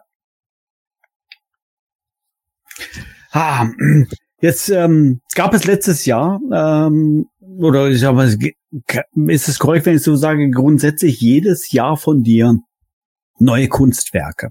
Ist das so dein genereller Output, einmal im Jahr ähm, etwas auf die Leinwand zu zaubern? Ist es mal mehr, ist es manchmal sogar weniger? Wie ist, wie verhält sich das? Mein Output war ähm, über diese ganze Zeit, ähm, also ich bin jetzt im Fandom tatsächlich so seit zehn Jahren in Persona unterwegs. Ähm, ich habe 2010 mal ein Bild gemalt, das war so ein einzelnes, ähm, das allererste. Dann gab es eine Pause mit Motu und ähm, 2013 mit meiner ersten Grayscale Convention kam das Ganze dann halt richtig ins Rollen. Und äh, das ist jetzt also genau zehn Jahre her. Und ich habe in der Zeit mh, so ich bin gar nicht sicher. Äh, so knapp 25 Bilder gemalt. Also der Output war ein ganz bisschen höher. Ähm, manchmal waren es auch drei oder vier in einem Jahr, manchmal waren es halt nur zwei. Im Moment gerade bin ich froh, wenn ich zwei im Jahr schaffe. Ja, meine Zeit einfach, ähm, seit ich Papa geworden bin, unglaublich eingeschränkt ist. Ähm, und ähm, naja, ich sag jetzt mal, ich habe früher auch äh, sehr viel, Manuel, du hast es äh, am Anfang schon mal angedeutet, äh, zu später Stunde gemalt aber ich kann einfach nicht mehr. Ich werde jetzt alt. und abends um zehn, halb elf, ne, wenn, Mhm. wenn dann wirklich alle schlafen und ich dann hier Ruhe hätte, dann bin ich auch platt. Also ähm, Mhm. dann bin ich wirklich ganz froh, wenn ich äh, überhaupt noch ein Stündchen mich zusammenraufen kann, dann gehe ich hier rauf in mein Atelier, nehme mir was Schönes zu trinken mit und habe hier meine Ruhe und dann äh, verbringe ich hier gerne noch so ein Stündchen. Aber es muss dann auch echt so sein, dass Ja. ich äh, nicht mehr Mühe habe, den Kopf hochzuhalten und den Pinsel festzuhalten. Und, äh, dann, da mache ich das immer noch und dann schaffe ich so ein, zwei im Jahr schaffe ich, ja. Weißt du, ich, ich habe, wo du gerade erzählt hast, habe ich gesehen, der, der Sepp, der nickt. Ich weiß gar nicht, warum der nickt. Der ist Ende 30. Ich verstehe dich. Ja, ich weiß genau, was du meinst. Heißt, ich werde 42 diesen Monat, Manuel. Und ich merke sie den Knochen. Und Simon, das ist so schön, das mal von jemand wie dir zu hören, weil also als wir mit PE angefangen haben, als ich in meinen Zwanzigern war, so bis nachts um zwei oder bis um drei irgendein Zeug machen, kein Problem. Heute zwei- 22 Uhr, ab da äh, ist es eigentlich schon gar. Also ich bin jedes Mal überrascht, dass ich diesen Podcast hier überhaupt durchhalte, ohne dass ich die ganze Zeit irgendeinen Quark erzähle. Oder tue ich das vielleicht? Ja, das tust du so. Es Ja. ist einfach, also es ist schon ausgeartet. Äh, Das ist auch eine, ähm, vielleicht mal ganz gut, das äh, auch anzusprechen. Ähm, Ab und zu, es wundern sich vielleicht einige, dass ich äh, einfach so in den letzten ein, zwei Jahren deutlich schlechter zu erreichen bin, als das früher der Fall war. Das ist genau der Grund. Also wenn ich irgendwie eine Lücke habe, äh, mich, äh, ich sage jetzt mal zum Beispiel um irgendwelche Sachen wie Poster oder sowas eben halt mal zu kümmern, ähm, das ist auch nicht so mal eben nebenbei erledigt. Mm. Und äh, ich sage jetzt mal, dann kriegst du zwar eine E-Mail, ähm, wenn sie nicht im Spam-Filter landet, dann siehst du das und dann sagst du, okay, gucke ich morgen rein. Der nächste Tag ist dann aber auch so voll, äh, dass du dann auch wieder drüber wegkommst bis 10 Uhr abends. Und du setzt dich dann auch nicht mehr an den Computer und arbeitest dann so die Sachen weg. Wie gesagt, ich bin dann froh, wenn ich noch äh, ein Stündchen zum Runterkommen ein bisschen malen kann. Und schon ist die Woche wieder rum. Und ähm, so kommt dann wirklich eins zum anderen. Also äh, wenn ich äh, teilweise eine ganze Zeit lang zum Beispiel auf irgendwelche Anfragen nicht antworte, nehmt mir das bitte nicht übel. Mal an alle mal da draußen. Ähm, das ist keine Bosheit, das ist keine Arro- Arroganz, keine Ignoranz. Es ist einfach nur echt äh, Müdigkeit. viel, ähm, wie ich so I'm viel eingespannt. Aber Simon, Ja. habe ich das richtig verstanden? Ist das für dich, wenn äh, während des Malprozesses, ist das dann für dich total entspannend oder musst du da höchst konzentriert sein die ganze Zeit? Nein, das ist total entspannend. Also ähm, wenn ich zu wirklich zu müde werde, dann mache ich auch Fehler und das das nervt.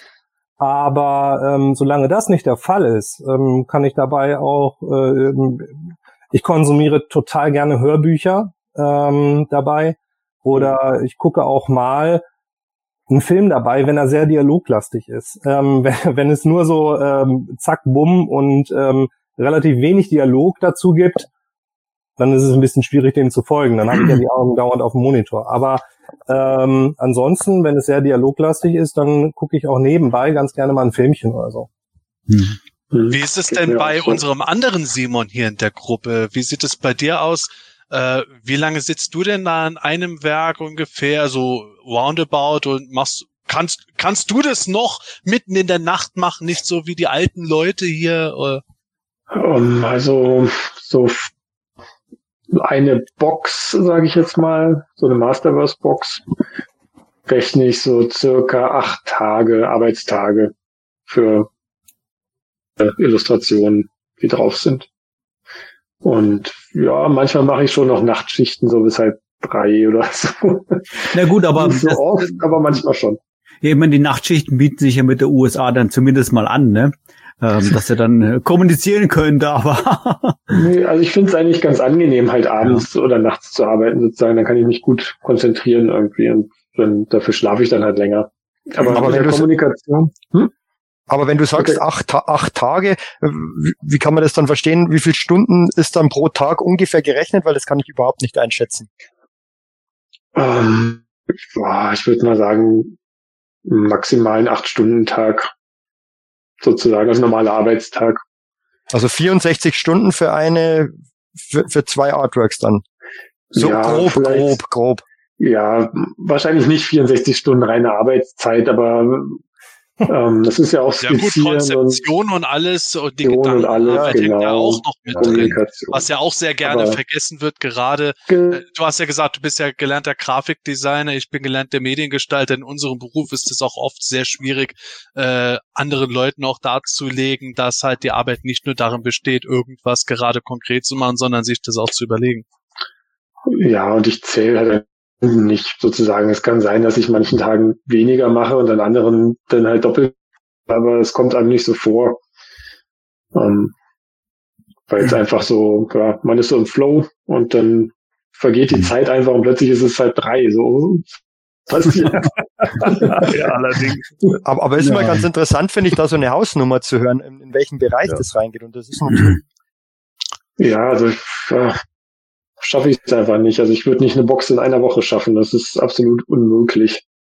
okay. Krass, ich bin beeindruckt. Hast du gehört, Sepp? Auf einmal ist es halb drei. Gut, der Gordon geht ja erst in die Kneipe um diese Uhrzeit, aber wir beide schlafen schon drei Stunden, um, äh, wenn es halb drei ist.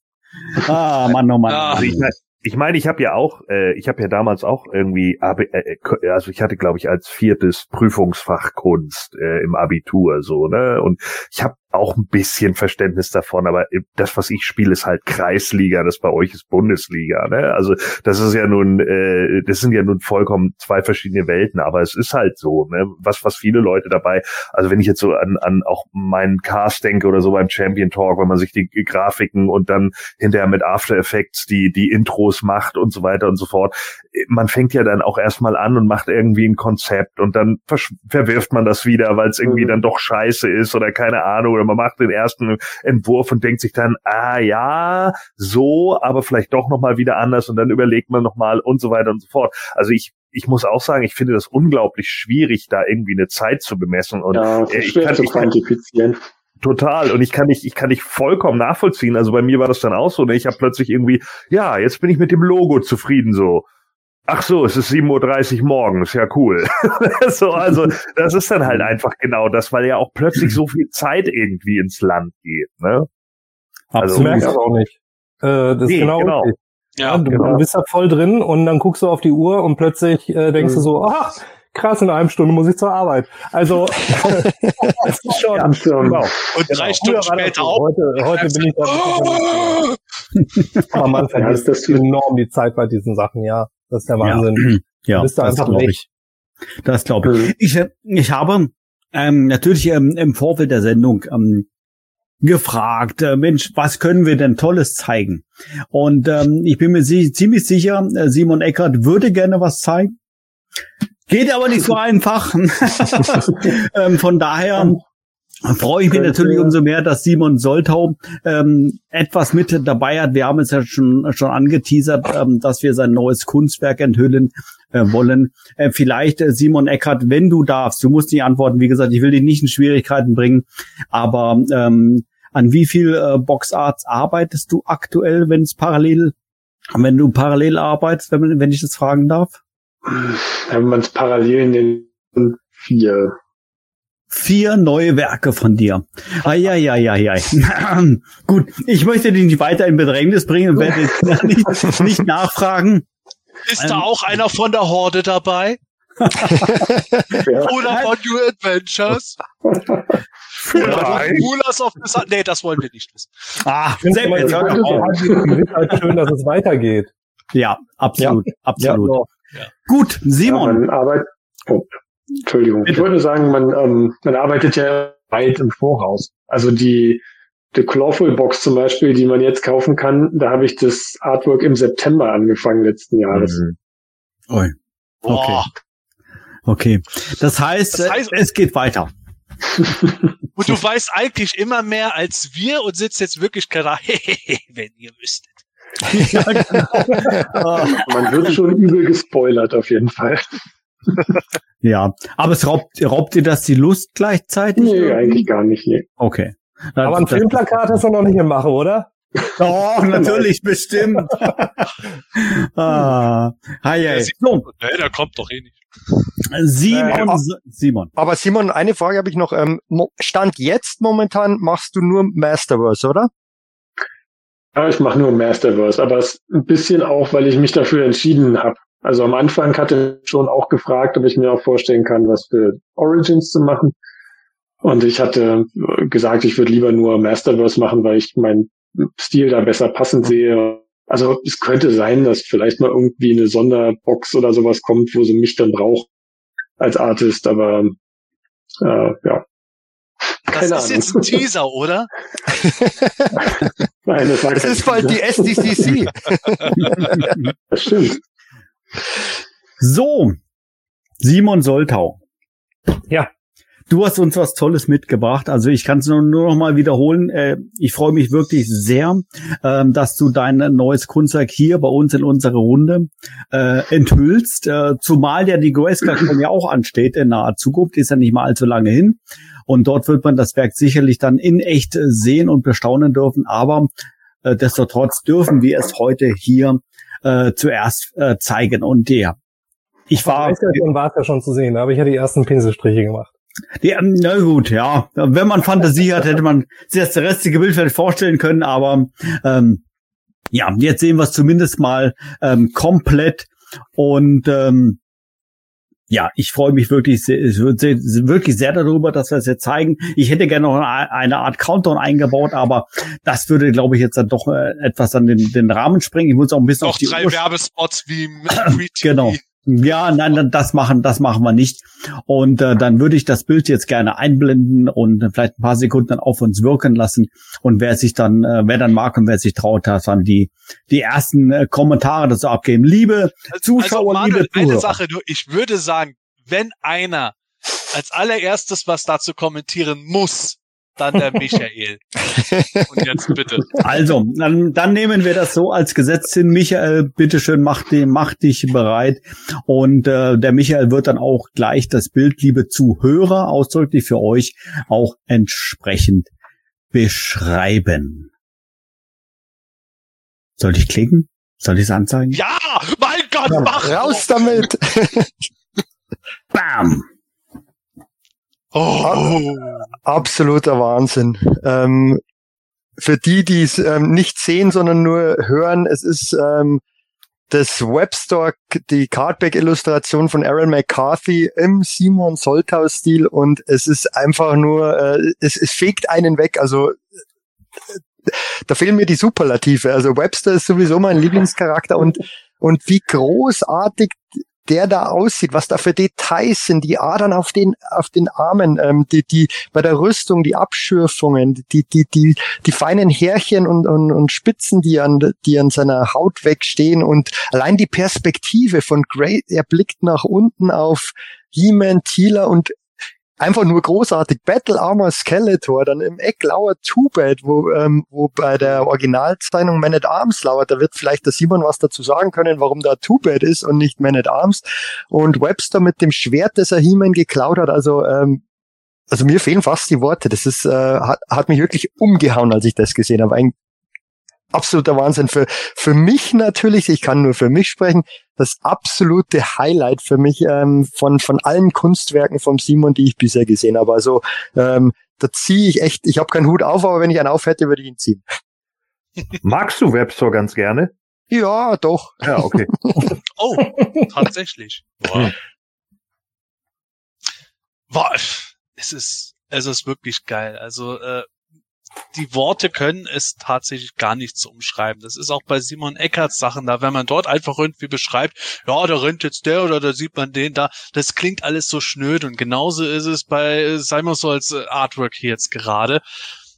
Natürlich basiert es auf dem Vintage Cardback Artwork, aber hier tut sich so viel, nicht nur äh, was jetzt die Details bei dem Ganzen betrifft und die Perspektive ist auch echt hammermäßig. Ja, ja. Ähm, auch auf was da äh, an Unterschieden dann eben drin sind. Also im Vintage Artwork ist es ja so, der Webstore zieht sich ja an seine an seiner Schnur quasi äh, zieht sich den Helden, dem er nach oben sich befördert. Hier ist es halt so, dass er äh, auch noch etwas in der Hand hat, nämlich das Zauberschwert von He-Man. Also er hat gerade eine krasse Aktion gemacht, indem er das Zauberschwert geraubt hat. Hier jetzt auch der Vergleich, der Manuel blendet es gerade in der Videospur ein. Ähm, man, man sieht, wo das Bild herkommt, aber es ist halt ähm, nicht, selbstverständlich in einem ganz anderen Stil, aber äh, für mich persönlich absolut next level. Also das ist einfach, äh, vor allem die, die Details beim Webster sind einfach Mhm. der Hammer. Ja, und es stimmt hier halt einfach alles, ne? Das ist eben genau das so. Also wie, wie du ja gerade eben gesagt hattest, Simon, äh, dass du eben auch nochmal ausrechnest, wie groß sind sie wirklich in, in, äh, in der Entfernung und so weiter und so fort, dass die Proportionen stimmen, ähm, ohne jetzt andere äh, Künstler zu kritisieren, aber das ist halt immer ein ganz großes Problem, das ich bei anderen Künstlern sehe, also auch aus den 80ern etc., dass halt ganz häufig die Proportionen nicht stimmen oder die Leute, wenn sie, wenn sie irgendwie äh, in einem anderen Winkel stehen oder so, eigentlich theoretisch einen gebrochenen Arm haben müssten, um den Arm überhaupt so halten zu können, ja. Und das ist halt immer genau das so. Und dann guckst du natürlich noch so Kleinigkeiten, dass da dann irgendwelche Risse in der Rüstung, so vielleicht können wir das große Bild nochmal machen, äh, dass man das irgendwie sieht, so in der, in der, in der Rüstung dann von, vom Webster, dass dann da wirklich so kleine Risse drin sind oder Einkerbungen, dass man eben weiß, er ist schon mal in der Schlacht gewesen und so weiter und so fort. Das, äh, ja, das ist, das ist schon ganz ganz groß. Das Wie groß ist das Format vom Original? Das sieht man jetzt hier äh, in meinem Live-Bild direkt neben mir. Ui. Ja, Mann, können wir das mal machen? Mal schnell. Ah, sehr gut. Alter. Wahnsinn. Breit und 80 Zentimeter hoch, ja. Unglaublich. Sehr stark. Ja. Wow. Ähm, ist, äh, die Größe von Grace. meistens Male mittlerweile. Also es gibt natürlich auch so ein paar Hochkantformate, da funktioniert die, da funktioniert auch das Seitenverhältnis nicht ganz so, da nehme ich ein bisschen was anderes, aber für die Breitformate nehme ich das äh, tatsächlich meistens. Ja. Ähm, also vielen Dank erstmal zu allem, was ihr da gerade schon gesagt habt. Ja, äh, gerne. Ja, also tatsächlich ist gar nicht so schlecht geworden. Ja, das ah, ja, ja. Also wir, wir haben ja gerade schon gesagt, natürlich äh, die die die Adaption ist ja da erkennbar von dem ähm, Original ähm, Artwork von den Vintage Toys, aber wo ich dein Bild jetzt gesehen habe, finde ich ja, der Michael, der zeigt das jetzt gerade auch nochmal hier äh, von dem äh, klassischen äh, 80er Jahre Webstore. Und ähm, ich finde ähm, die Art und Weise, wie, wie du das eingefangen hast, diese, diese Kameraperspektive und diese Atmosphäre, also ich habe das Gefühl, ich bin live, ich bin mittendrin in, in diesem Bild. Das war mein allererster Gedanke, wo ich das gesehen habe. Und tatsächlich habe ich dieses Gefühl beim Original, wenn wir es jetzt mal so betiteln, aus den 80er Jahren nicht. Das ist ein Bild, wo ich sage, ja, das geht, das ist nett, das ist toll. Aber du fängst dort eine Dynamik ein. Fantastisch. Und wir natürlich sehr neugierig, wer ist denn Webstore in Realität? Wer war denn dein Vorbild? also, äh, Nein, ich habe tatsächlich äh, bei den bei den nichtmenschlichen Charakteren ähm, sind die sind diese Fratzen zu verzerrt. Ähm, da gibt es manchmal auch so Vorlagen.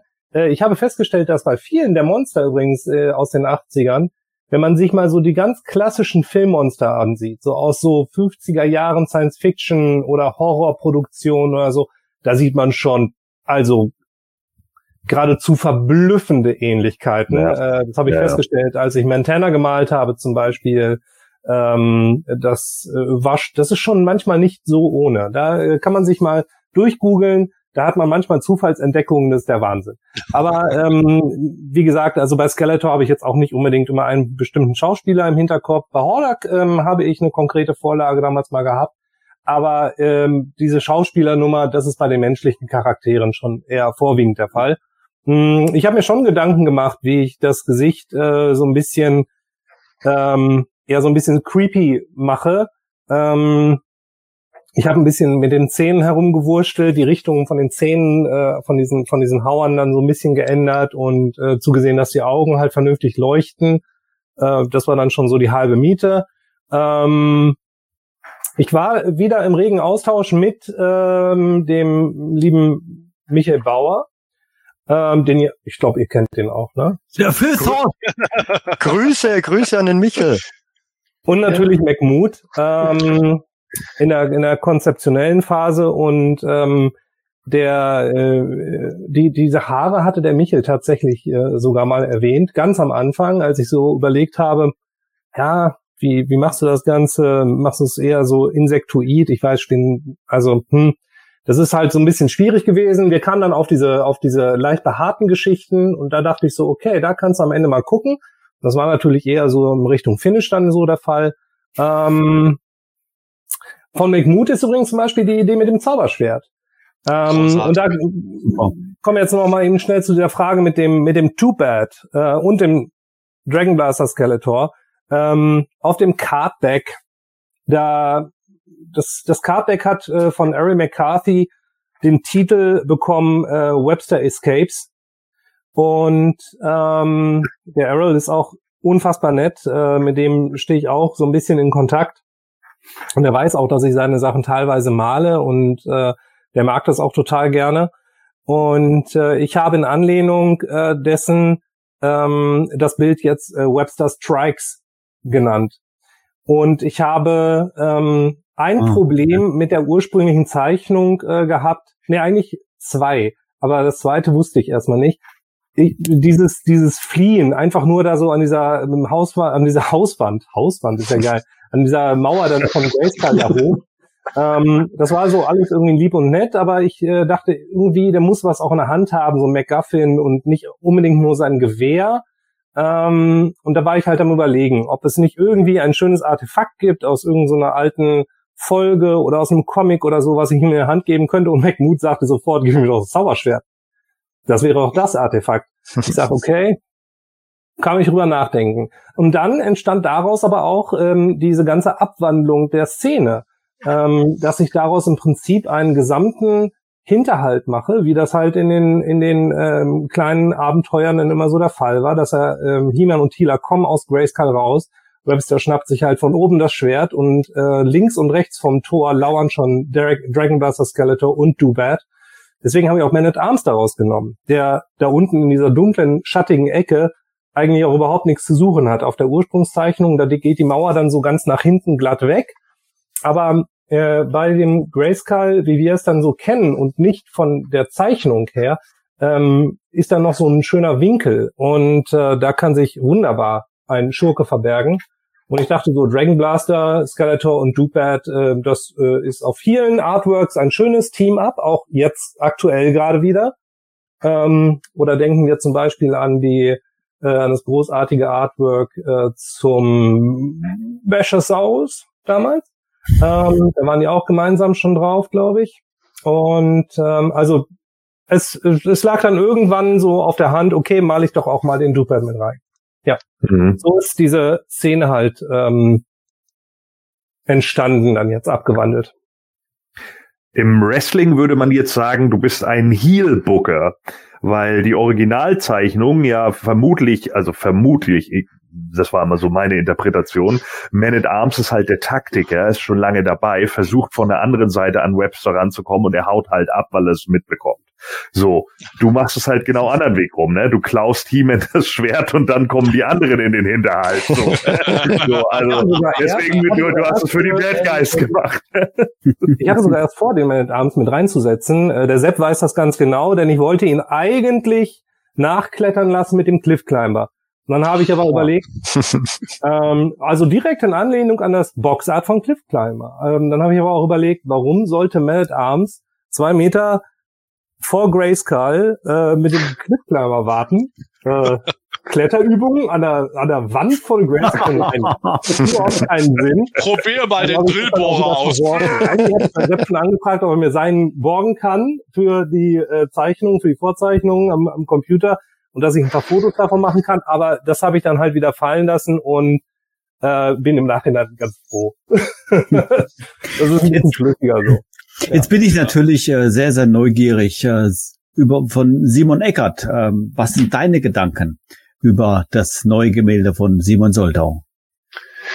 Ja, ich finde es auch natürlich auch grandios. Also ich finde gerade die Perspektive ist einfach absolut super geworden. Es hat einfach so ein richtig also auch weil die Figuren verkleinert wurden im Vergleich zum Vintage Artwork, die jetzt unten stehen, hat man noch mal viel mehr das Gefühl, einfach wie, wie groß die Burg eigentlich ist. Mhm. Das, das ja, fühlt sich halt richtig nach einer riesigen Burg an, wo halt sein kann, wenn man sich das unten anguckt, auch mit der Hausecke, die da so, wie gesagt, um die Ecke geht. das sieht halt total klein aus. Als ob du da reingehst und dann gibt's da drin einen Raum oder zwei. das ist natürlich jetzt viel cooler. Und ja, Webstore ist auch um, ähm, bisschen dynamischer und äh, ja, das ist halt ein anderer Stil irgendwie. Aber ich finde gerade die Perspektive und die äh, so dieses Gefühl von der Größe Grayscales, was man bekommt, halt richtig gut. Und, was ich ja. Was ich da äh, persönlich sehr gut finde, dass das, äh, Simon, dass du dich dafür entschieden hast, eben nicht die Fortsätze hinten an seiner Rüstung hier zu zeigen, ähm, zeichnen oder nicht zeichnen, malen, ähm, die er bei der Staction hatte, dann bei der Classics-Figur, bei ähm, jetzt auch bei Mega Constructs, die jetzt ähm, sehr, sehr häufig ja dabei sind, ähm, mhm. find, find, bin ich natürlich sehr begeistert davon, dass das ähm, sehr im klassischen Stil gehalten ist. Ja, ich male ja, ich male die ja eigentlich immer alle sehr klassisch. Und äh, ich habe natürlich überlegt, aber ach, irgendwann habe ich auch so gedacht, ähm, eigentlich, äh, zum einen würde ich sie nicht vermissen. Ähm, und wenn ich einfach wirklich äh, mir überlege, wie ich Webster sehe, dann sind die diese äh, ja, Fortsätze einfach dann doch nicht dabei. Also ich habe ihn dann wirklich äh, lieber ganz bewusst, ganz klassisch gehalten. Aber krasser Scheiß. trotzdem. Jetzt, mu jetzt, muss ich mal Danke. auf die ganz schnöde Ebene kommen, äh, Simon. Äh, Simon, deine Sachen, die kann man natürlich äh, kaufen, indem man jetzt die Figuren kauft. Äh, bei Simon ist es ja ein bisschen anders, aber du hast ja auch immer wieder Artprints angeboten. Und da kommt natürlich dann wieder die schnöde, die schnöde Frage, äh, ich stellvertretend auch für viele Leute, die sich das bestimmt fragen werden, wird es auch von diesem Bild wieder Kunstdrucke zu kaufen geben? Und wenn ja, wie kommt man an den geilen Scheiß ran? Ja, ich ähm, werde zur GrayscaleCon, werde ich wieder Poster machen lassen, die man auf der GrayscaleCon äh, schon mal bekommen kann. Und ähm, im Anschluss äh, wird man mich auch wieder anschreiben können. Und ja, ich werde mir dann auch die Zeit nehmen, dass äh, ich dann auch verfügbar bin. Ähm, und äh, dann wird man die äh, bei mir auch bestellen können. Dann verschicke ich die auch. Prima. Super. Ich bin absolut beeindruckt. Ähm, Wahnsinns, Wahnsinnsmotiv, toll eingefangen, sensationell gut.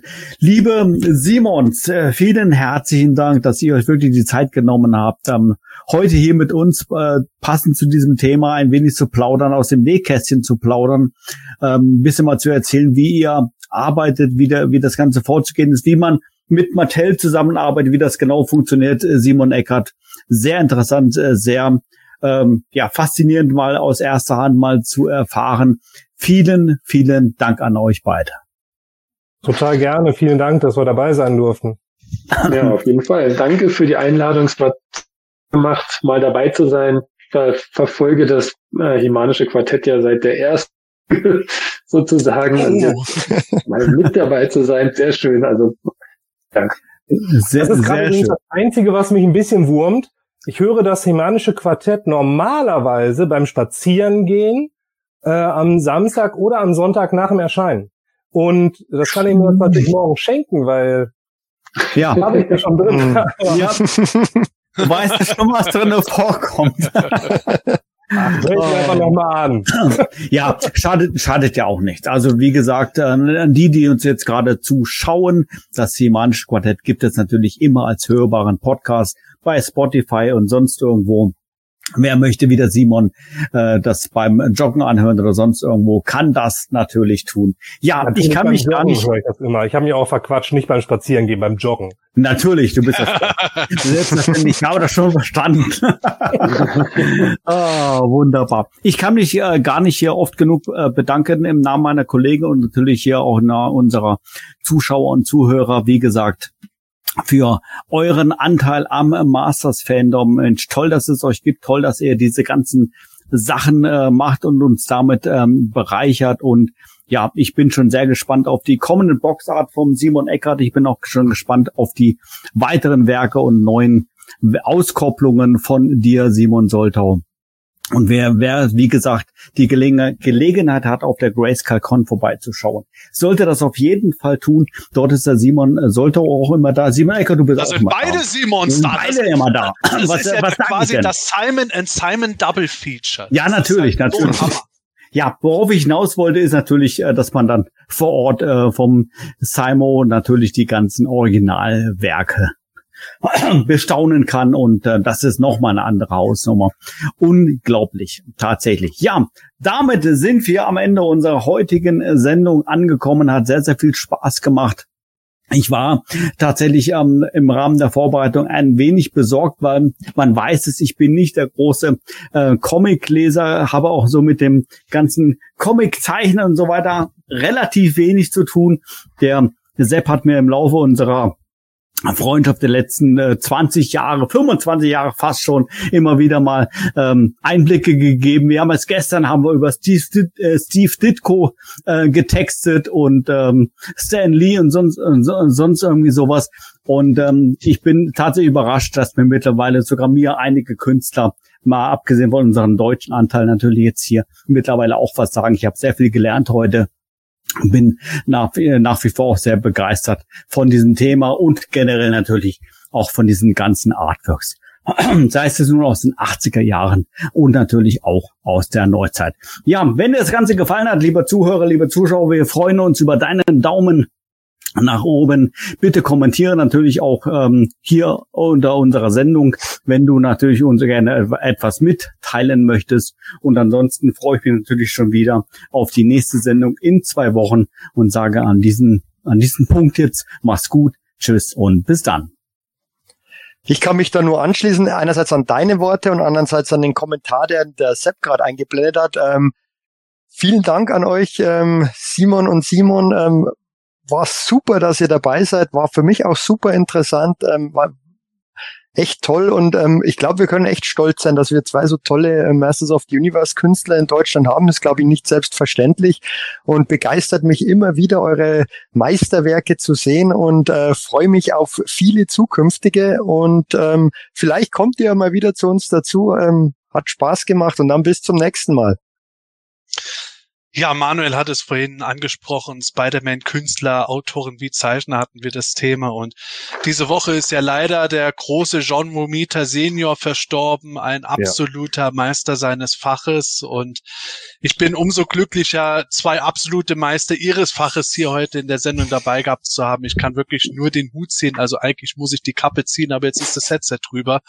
Aber ihr wisst, was ich meine. Ich bedanke mich ganz herzlich bei euch beiden, Simon und Simon, dass ihr dabei wart, dass ihr uns was erzählt habt, dass ihr uns allen was gezeigt habt. Macht weiter so, mehr kann ich dazu nicht sagen. In diesem Sinne, Absolut. tschüss, bis bald und gute Reise. Genau, also macht auf jeden Fall beide bitte weiter, ja. Also ihr müsst das natürlich dann auch machen, äh, bis ihr 81 Jahre alt seid. Äh, da habt ihr keine, da habt ihr halt keine Wahl, ne? Das ist jetzt ja so. ähm, und äh, natürlich auch danke an alle Zuschauer hier. Äh, wir hatten jetzt am Schluss 123 und 122 Daumen. Also einer hat sich verklickt. aber äh, äh, so, äh, aber natürlich, weil ihr beiden jetzt ja hier seid und äh, uns was Neues und Schönes äh, gezeigt hat, habe ich natürlich für euch jetzt auch noch was, was ihr natürlich nicht wusstet, denn ich habe natürlich mal wieder telefoniert und äh, mir wurde natürlich äh, äh, mitgeteilt, dass ein Comic auf uns zukommt. Äh, und zwar, das wieder ganz im Zeichen der Masters of the Universe versus the Snake Man steht. Und äh, man will in diesem Comic jetzt halt diese ganzen neuen Snake Men, die man jetzt alle hat, ne, die man jetzt irgendwie mit dazu erfunden hat. Also natürlich klar, die klassischen sind auch alle mit dabei, hier so King Hiss und Redlaw und keine Ahnung, von den neuen sind dann halt hier Fangor und Lady Slither und Viper und Stretch Snake und wie sie alle heißen. Und äh, die fallen also da äh, auf Eternia ein und dann geht das halt so ein bisschen runter. Irgendwie ähm, He-Man muss dann mit denen kämpfen, ne? Und dann wird er auch, gibt es ein bisschen Probleme mit dem, mit dem Schwert und bla bla bla. Und irgendwann ist es dann tatsächlich so, dass King Hiss in äh, dem in Besitz des Zauberschwertes kommt. Und ich weiß, ihr versucht alle schon zu ergründen, was es sein könnte. Ihr werdet nicht drauf kommen.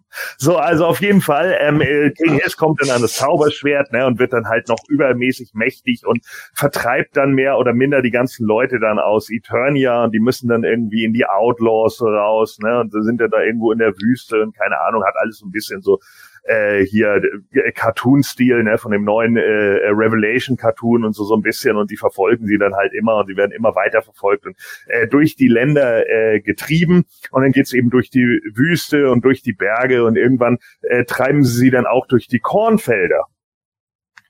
Und da habe ich gesagt, aber Scott, dann ist das ja der Fengor im Roggen. Ich das mal live durchmachen musste. Mann, Mann, Mann, Mann, Mann. Das darf doch nicht Er muss wehtun, das wisst ihr doch. Oh, Es lief so gut den Abend. ja, Sonst kann ich aber vorher noch wirklich. ausmachen. Das hemanische Quartett. Präsentiert von planeteternia.de.